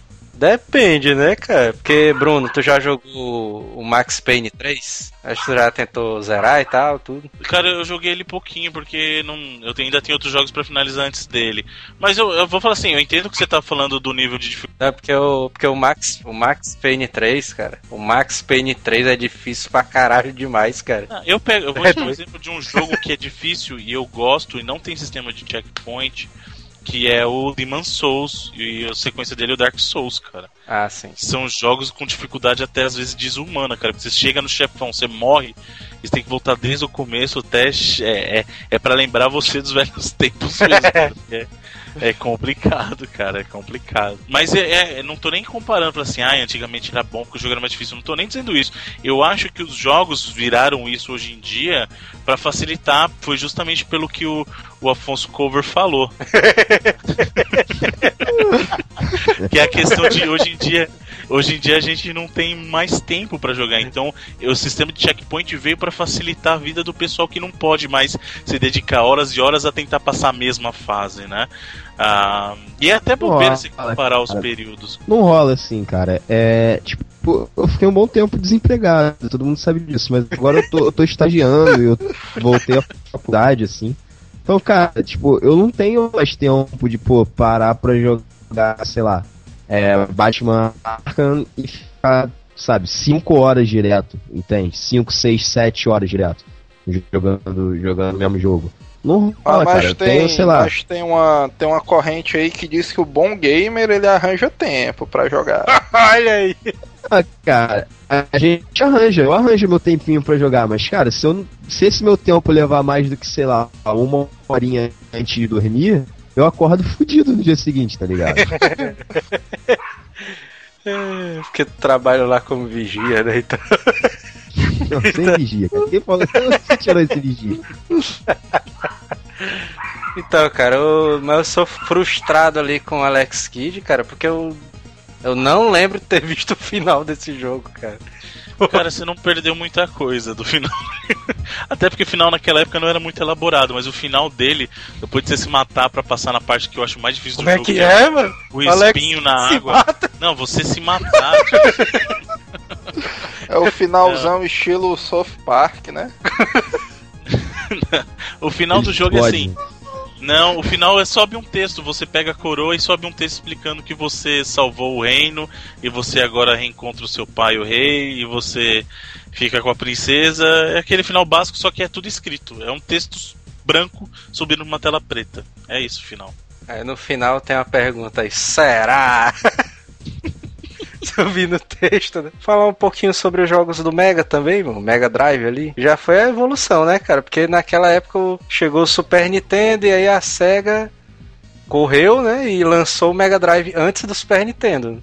Isso, o, na verdade o Mega Drive ele saiu dois anos antes do Super Nintendo, né? Na verdade é uma coisa muito comum o pessoal confundir e falar que o Mega era um concorrente do Super NES. E na verdade não. O Mega veio na época do Nintendinho ainda. Ah. E foi a grande sacada da Sega de vender como console. Foi a primeira vez que alguém usou o processador para fazer divulgação do console. Falando assim, não, o Sega, é, a Sega tem um videogame de 16 bits. É. Então era aquela coisa 16 bits para lá e para cá, para lá e para cá. Antes ninguém usava, né? Isso na verdade o tamanho de o tamanho do formato, o formato de dados do processador para vender jogo. Mas eles falaram assim: não, a Nintendo tem 8 bits.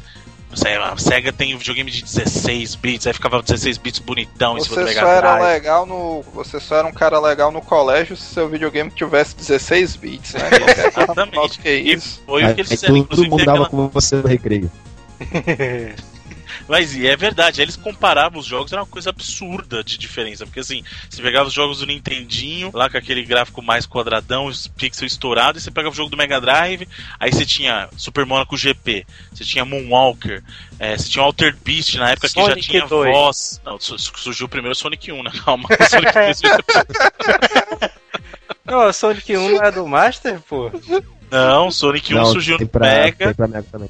Não, e o do Master, o do Master veio depois que saiu do Mega. O Sonic 1 saiu no Mega primeiro, aí depois saiu a versão do Master. Não, peraí, então tem Sonic 1 do Master, aí Sonic 1 de novo, aí Sonic 2. Né? Não, tem assim, ó, Sonic 1 do Mega, Sonic 1 no Master e aí Sonic 2. e Sonic 2 do Master, que é outro jogo. Olha também. aí. É aquele da. da... Da Asa Delta, que você começa na Asa Delta. Sim, é aquele que tem a- o carrinho também na mina né, e tal. Que Ele jogo, tem, é. que jogo. Irmão, que jogo. Que jogo merda, né, cara? Porra, que isso, cara. Ah, tá de Ah, não gosto desse Sonic 2, não, cara. Eu só eu prefiro o Pô, Sonic 1. amarro. Cara, só vou te falar uma coisa. Asa Delta. É, Acabei isso aí pra seu mim foi o que valeu o jogo. Acabou com esse argumento, cara. A motinha da Alex Kidd era mais foda. Ô, ô, ô. Mas, Cara, mas me olha só, responde uma coisa. comigo. Ah. Quantos jogos até hoje já usaram moto? Quantos já usaram Asa Delta? Cara, é, É unanimidade, cara. São pouquíssimos jogos com Asa Delta. Isso significa que o bagulho é bom. A primeira coisa que o cara faz quando chega no Rio de Janeiro é andar de Azadel. Não, mas quantos, Tipo isso. quantos jogos tu já matou o chefão com jogo quem pô? É. É, também. O silêncio já. o silêncio responde, já. Essa resposta. É. Cara, sabe o que seria bom? Não, sabe o que seria maneiro? Ah. Joaquim pô na Asa Delta. Esse aí isso é foda. decai. Mas não dá, né, cara? Não tinha processamento na época, né? Pra fazer as duas coisas ali. É complicado. Mas 8 é- bits só, né? Mas me responde uma coisa, Bruno. O Mega Drive, eu já ouvi falar que ele, na verdade, não é 16 bits, ele é 2 de 8 bits. Não, isso aí é errado. Na verdade, o, o Mega Drive ele tem dois processadores sim. Um de 16 bits e um auxiliar de 8, que ele era usado para rodar os jogos de Master System, porque o, o Mega Drive ele tinha retrocompatibilidade, tá?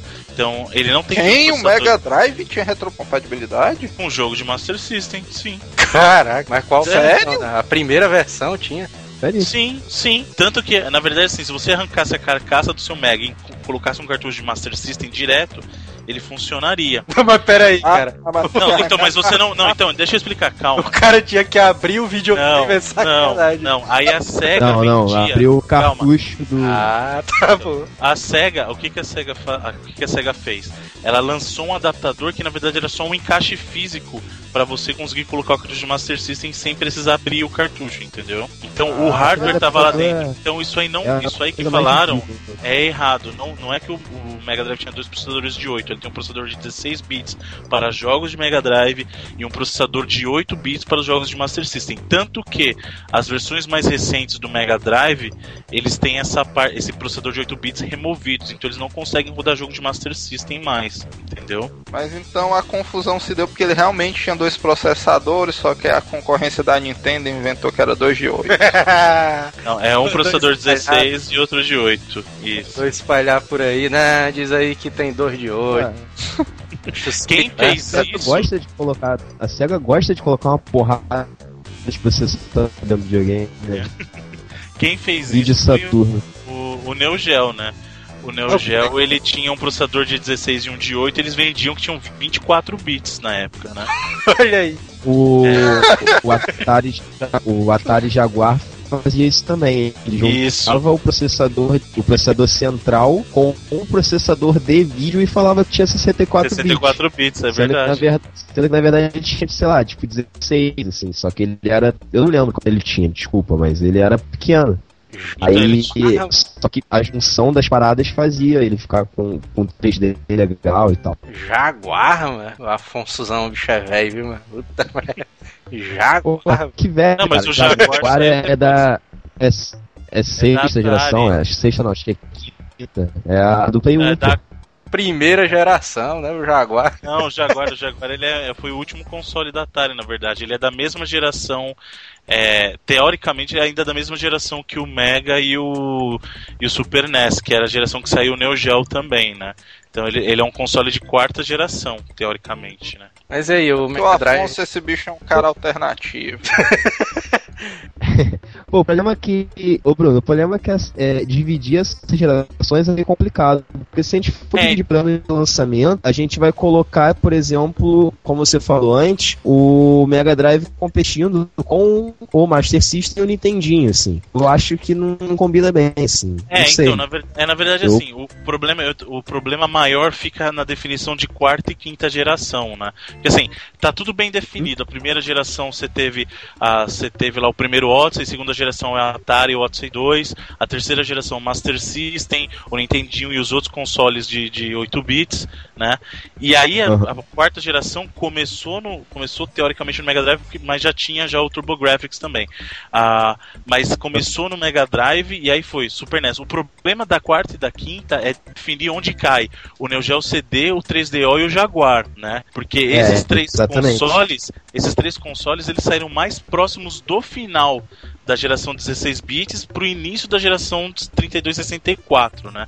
Então o problema, é o problema difícil definir. O problema é que é difícil até definir o início e o final da geração, né? Pra Uhum. você poder dizer se ele lançou no final, no meio ou no início. se você for Porque pensar, isso você não é, não é bem estabelecido, né? É, então, e se você for pensar, vamos supor, pelo processamento, pela CPU principal, o 3DO cai como quinta geração, porque ele tem um processador de 32, o Neo Geo fica na, na, ge- na quarta geração por causa dos 16 bits, né? Mesmo o Neo Geo CD, que foi que saiu depois, ele ainda cai na geração dos 16 bits, e o Jaguar, na teoria, cai num lugar e na prática vem pra outra.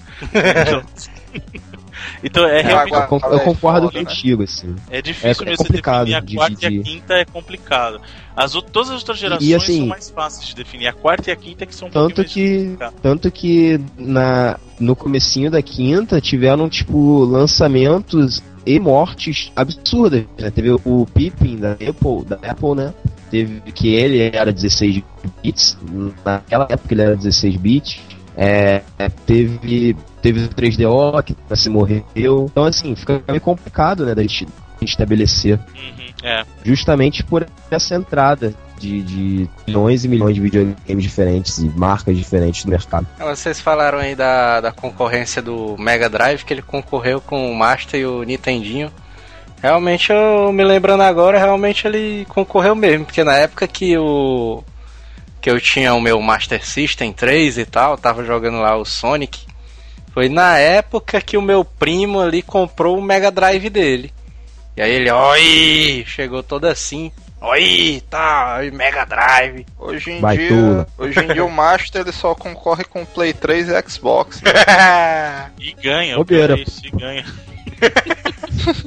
e, e número de vendas ganha, pô. Pior por incrível que pareça. Aí quando, quando ele chegou lá com Sonic 2, eu, caralho, puta que pariu, foda demais. E aí ele comprou aquele cartuchozinho do Decap Attack, que é o da múmiazinha, o jogozinho da múmia. Fuleiro, fuleiro. Inclusive, deixa eu dar, Cara, deixa eu dar uma irado, cara. Não, então, deixa, eu- deixa eu dar uma recomendação. Pera aí, quer dizer, na minha cabeça era irado, né? Então, vocês que estão escutando, que estão escutando o Asila e estão tão antenados, escuta. Se você gostava de Decap Attack, você tem que procurar o verdadeiro Decap Attack, que chama Medical Hat. Procura esse jogo que foi o jogo, é o jogo japonês que deu origem ao horrível Decap Attack. Aí você vai ver como é que o jogo era pra ter sido muito melhor se eles tivessem usado versão japonesa. O problema é que a versão japonesa, esse Medical Hat, é, Medical Hat ele, ele era tinha uma temática muito árabe. E aí o pessoal não quis usar, e aí mudaram pra essa temática ridícula daquela mumiazinha que fica jogando a cabeça nos outros, bagulho ridículo. Como é que é, velho? Tinha preconceito, rolou um preconceito lá, não, o jogo é árabe, pode não. É, mas foi isso mesmo. Ele falou, não vou usar não, Sim, temática a árabe não. era muito comum naquela época, cara. Caraca. E aí, pegaram, e aí mudaram ali pro Egito, é? Não, vamos botar uma múmia aqui e tal. O próprio Alex Kidd não dizem que ele pegou inspiração de um outro jogo, não? Não tem uma coisa assim? Qual Alex Kidd que você tá falando? The Não, não me lembro. Agora eu me lembro que teve um Alex Kidd que, vamos dizer, a história original dele tinha muito a ver com folclore, não? Japonês. Aí deram uma. Tem um Cara. jogo, então, o Alex Kidd em Pô. High Tech World. O Alex Kidd em High Te- Tech World do Master System, ele era um outro jogo totalmente diferente no Japão, com folclore japonês, e eles perceberam que não ia vender no mercado americano. Aí o que, que eles fizeram? Vamos colocar o Alex Kidd como personagem principal, mantém os outros personagens, então é uma história totalmente fora da, da lógica que já tinha estabelecido no, no, no Alex Kidd Miracle World. E, por exemplo, matam o pai dele na história. É um negócio absurdo. Puta, né? É. E essa jogada, essa jogada também foi feita pela Nintendo no Super Mario 2, né, cara? Porque era um Isso. outro jogo. É, o caso do, do, do Mario comum, 2 assim. era Doki Doki Panic, que também foi um jogo criado pelo, pelo Miyamoto, né? Ah, só que tinha uma temática também mais árabe. Né? É, E aí eles pegaram e falaram assim, ó, isso aqui não vai vender bem nos Estados Unidos. E, consequentemente, também, na verdade, assim, em paralelo, já existia um Mario 2 que, na verdade, era um, um upgrade do, do Mario 1. Eles falaram assim, ah, esse Mario 2 tá muito difícil pro público americano. Vamos pegar o Doki Doki Panic, vamos jogar o Mario no lugar dos personagens, joga o Mario, o Luigi, a Princesa Peach e o Toad no lugar dos personagens originais desse jogo do Doki Doki e vamos lançar no mercado americano. E foi o que aconteceu. Caraca, então os japoneses eles já estavam prevendo a guerra do Iraque, né? Cara, o, o único jogo com temática arábica que deu certo foi Aladdin, cara. Aladdin. Aladdin era fantástico, inclusive. Aladdin do Mega Drive é um jogo bonito demais. demais. Não é igual o do É Super é Nintendo, um não. belíssimo jogo. Não, é diferente. Não, a, não. a jogabilidade do jogo, assim, a jogabilidade do jogo é engraçada, né? A jogabilidade e o gráfico eram totalmente diferentes. O, o Aladdin do, do Super Nintendo tinha um gráfico mais rústico, mais sujo em aparência, assim, mais riscado, né? E a jogabilidade era bem naquele estilo, pula na cabeça do, do inimigo estabelecida pelo Mario, né? O do o Aladdin do Uhum. Mega Drive não, ele tinha um gráfico muito mais trabalhado, muito mais bonito, e ele tinha uma espada pra lutar, então ele tinha um outro tipo de jogabilidade, né? Você podia Ele, jogar ele tinha um dash, né, também. isso, ele Tinha. cor- assim, ele corria, ah, o movimento dele era mais rápido do que o do Super Nintendo, né? Eu, eu Por digo assim, um do dash tipo uma, tipo uma rasteira, porque eu me lembro que na Tinha. época que esse Aladdin chegou na locadora, tinha uma determinada fase lá, que era tipo ele tava numa caverna, sei lá o que era, que ele tinha que vir correndo e dar um dash, tipo o Mega Man escorregando pela parte Tinha, da tinha parede. sim. Uhum. E o, e o cara tava lá tentando vender a fita pro dono da locadora e tal, o dono da locadora dar uma testada. Ele disse, sim, mas como é que o cara passa dessa parte aí, não sei o que e tal, e tentando e nada, e ninguém descobriu que era esse teste. E aí o cara disse, é por isso que eu tô te vendendo. E foi exatamente isso aí. Ele, Rapaz, mas não vamos se preocupar com isso não, não sei o quê. Deixa que quem compra se preocupe com isso aí, né? Cara, mas eram umas coisas outro... absurdas assim, né, cara? Era uma coisa extremamente simples e que na época pouca gente pensava, porque não era acostumado a botar o de escorregar pra baixo, né, cara? Cara, agora um, jogos que eu- um dos jogos que eu mais me lembro ali de jogar ali no, na casa do meu primo, cara, foi o Earthworm Demon ali do Mega Drive, cara. Puta, é irado Fantástico. demais, cara, é irado. Pô, cara, eu posso, eu posso estar falando besteira, mas eu lembro de ter jogado mais ele no Super Nintendo, assim. Eu não sei, acho que era porque eu tinha Nintendo, mas eu tenho, eu tenho mais é, boas lembranças da versão do Super Nintendo. Eu não lembro Sei se o primeiro, eu não lembro se o primeiro saiu no Super Nintendo, mas eu me lembro do 2 sa saiu, né, do Super Nintendo. É, eu tô falando do 2. Eu me lembro ali do 1 ali, do Earthworm Jim do 1. Agora não tem, não tem como o cara falar de Mega Drive e não falar de Sonic 2, né, cara?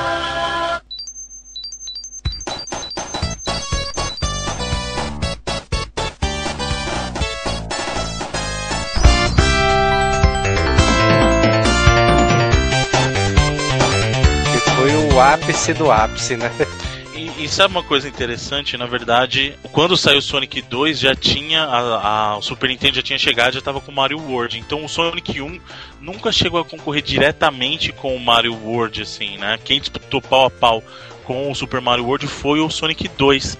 E nesse período tava uma briga boa. Foi a geração 16 bits foi de todas as gerações de videogames a, a, a geração mais disputada, porque era a Sega dominando, a Sega no, no, no Mega Drive até a descontinuidade do Mega Drive em 94, 95, a Sega liderava no Brasil, liderava nos Estados Unidos e na Europa. A Nintendo liderava só no Japão. Foi mesmo. Cara. É, Caraca. durante, durante o início da geração 16 bits até o término da Sega, com o lançamento do Sega Saturn, até o lançamento do Sega Saturn, a Sega liderava nos Estados Unidos com o Mega Drive, cara, que na, lá era o Genesis, né? O Genesis vendia mais que o Super Nintendo no, no território americano, cara. Agora uma parada desse negócio da mudança dos nomes. Por que, que a galera mudou o nome ali de Genesis pra Mega Drive? Porque esse é, Mega Drive é um nome árabe, né?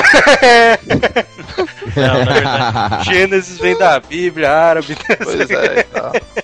Não, na verdade o nome Mega Drive já estava registrado em território, em território americano, então eles tinham que trocar por causa Tinha- de nome de registro É mesmo. tipo Blackthorn, que lá na Europa tinha uma cerveja chamada Blackthorn e tal.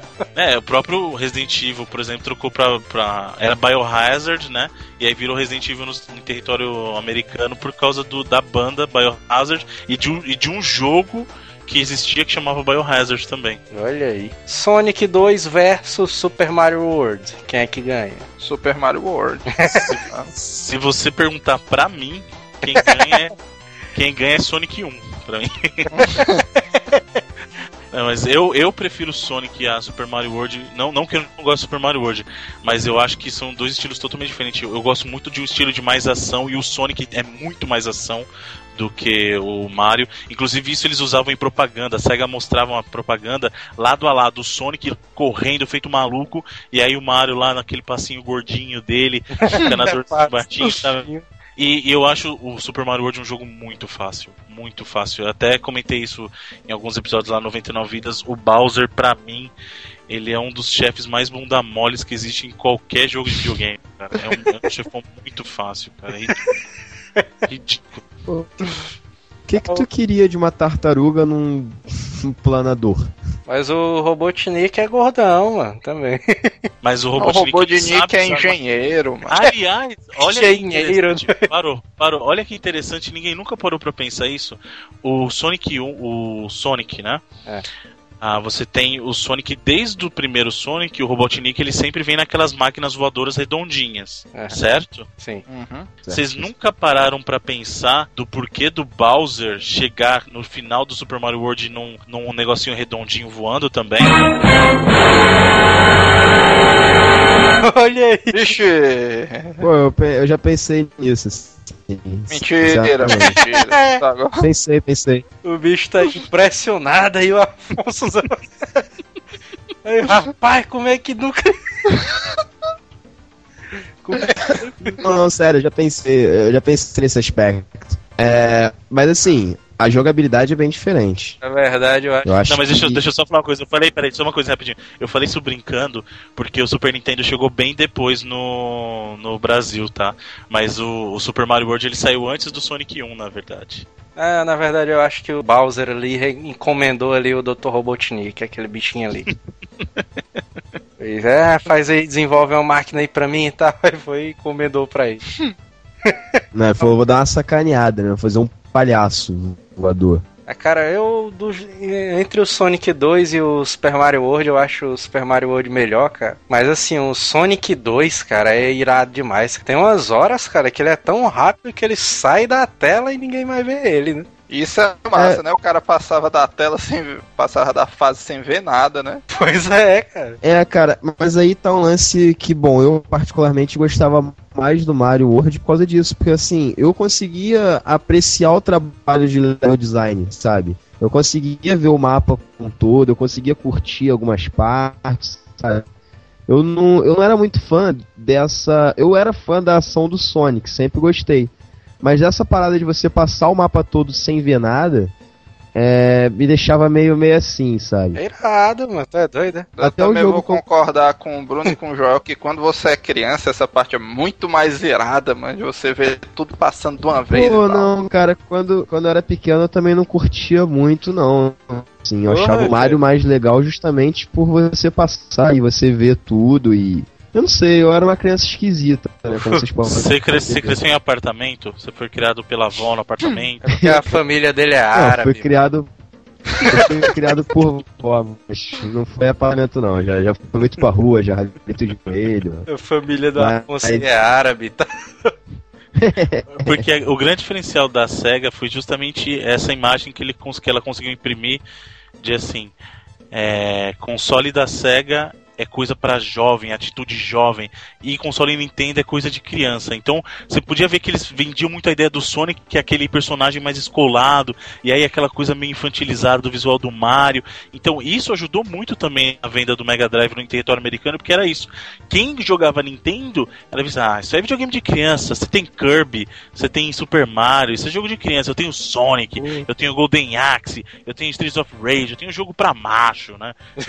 Tá, mas- É, não, é, na, Mas parte Sonic- do Street of Ages e do Golden Axe, eu concordo sim, em gênero, número e grau. Agora, o Sonic, cara, eu não consigo concordar que não é jogo pra criança, na boa. É, você tem que resgatar, pô. Você tem que resgatar animalzinho, aquele, pô, planeta todo colorido, sabe? Pá, Mas ó, a única coisa objetivo. que é um pouco pensa- mais adulta é a velocidade, é a, a, a objetividade do Sonic. É, é só isso que eu acho. Não, mas pensa você, moleque. Você, moleque, o que, que você quer ser? Você quer ser um, um porco espinho super rápido ou um encanador baixinho e gordo? O que, que você quer ser na sua vida, pô? É. É, Ah, mas- é um bom argumento, mas eu, eu ainda achava o Sonic bem, bem mais infantilizado até do que o, do que o mas Super Mario. isso aí vai depender se o pai do cara usa bigode ou não. né? O Afonso tá dizendo isso aí só por causa que o Sonic é gordinho. Na época ele Não, o Sonic gordinho era mais carismático. pior que era mesmo, hein? Pô, cara, mas a- muito magro não placou nada de bom, assim. O desculpa. Sonic 2 pra mim foi outra frustração que eu nunca vi o final também, cara. Eu sempre empaquei, cara, em todos os momentos naquela fase lá do óleo, da cidade do óleo e tal. Puta merda, cara, eu nunca passei daquilo ali. Essa Ah, fase que depois- essa é árabe. Você tem preconceito porque essa fase é árabe. Tem musiquinha árabe. É árabe? É, a musiquinha. É aquela.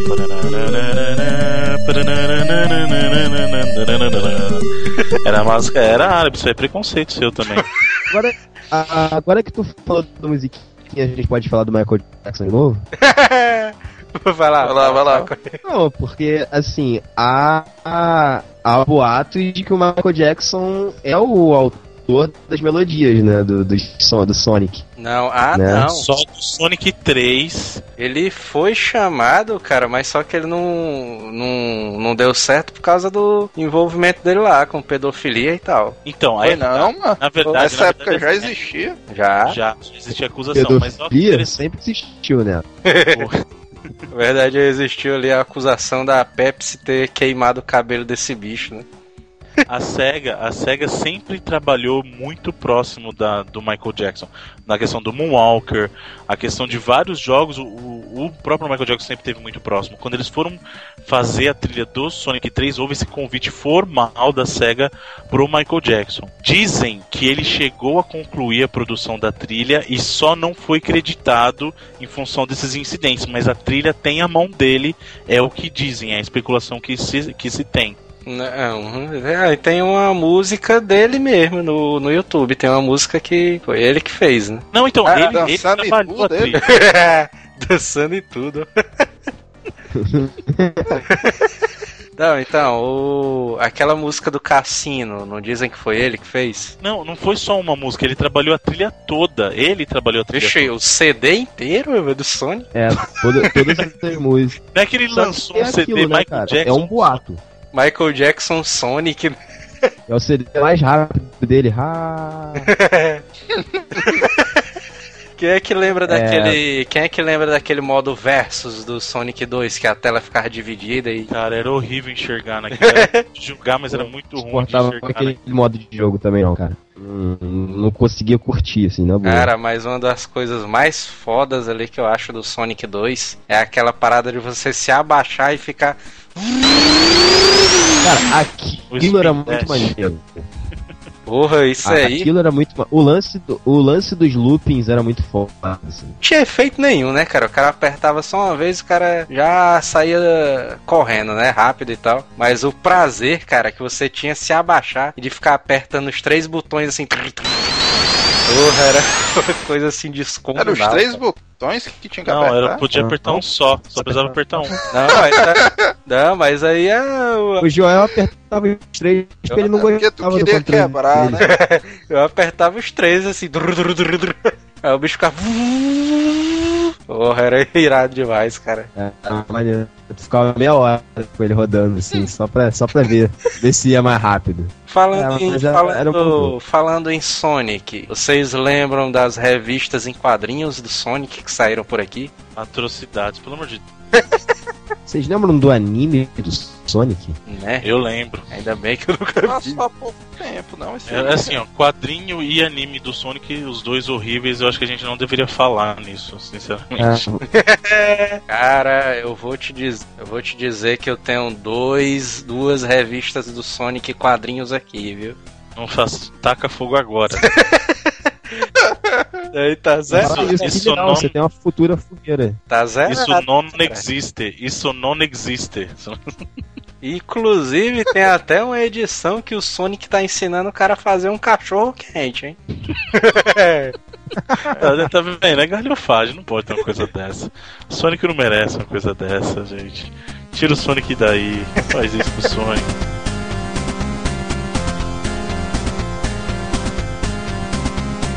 Então, galera, não dá pra ir no Ainda Só. Essa é a primeira parte do papo sobre a SEGA. Nessa semana ainda, se o pessoal da BIC não encontrar a gente, postaremos a segunda parte ainda com o Bruno Carvalho do 99 Vidas e o Afonso Cover. Então fique ligado lá no Twitter do Asila e no Facebook pra acompanhar essa parada.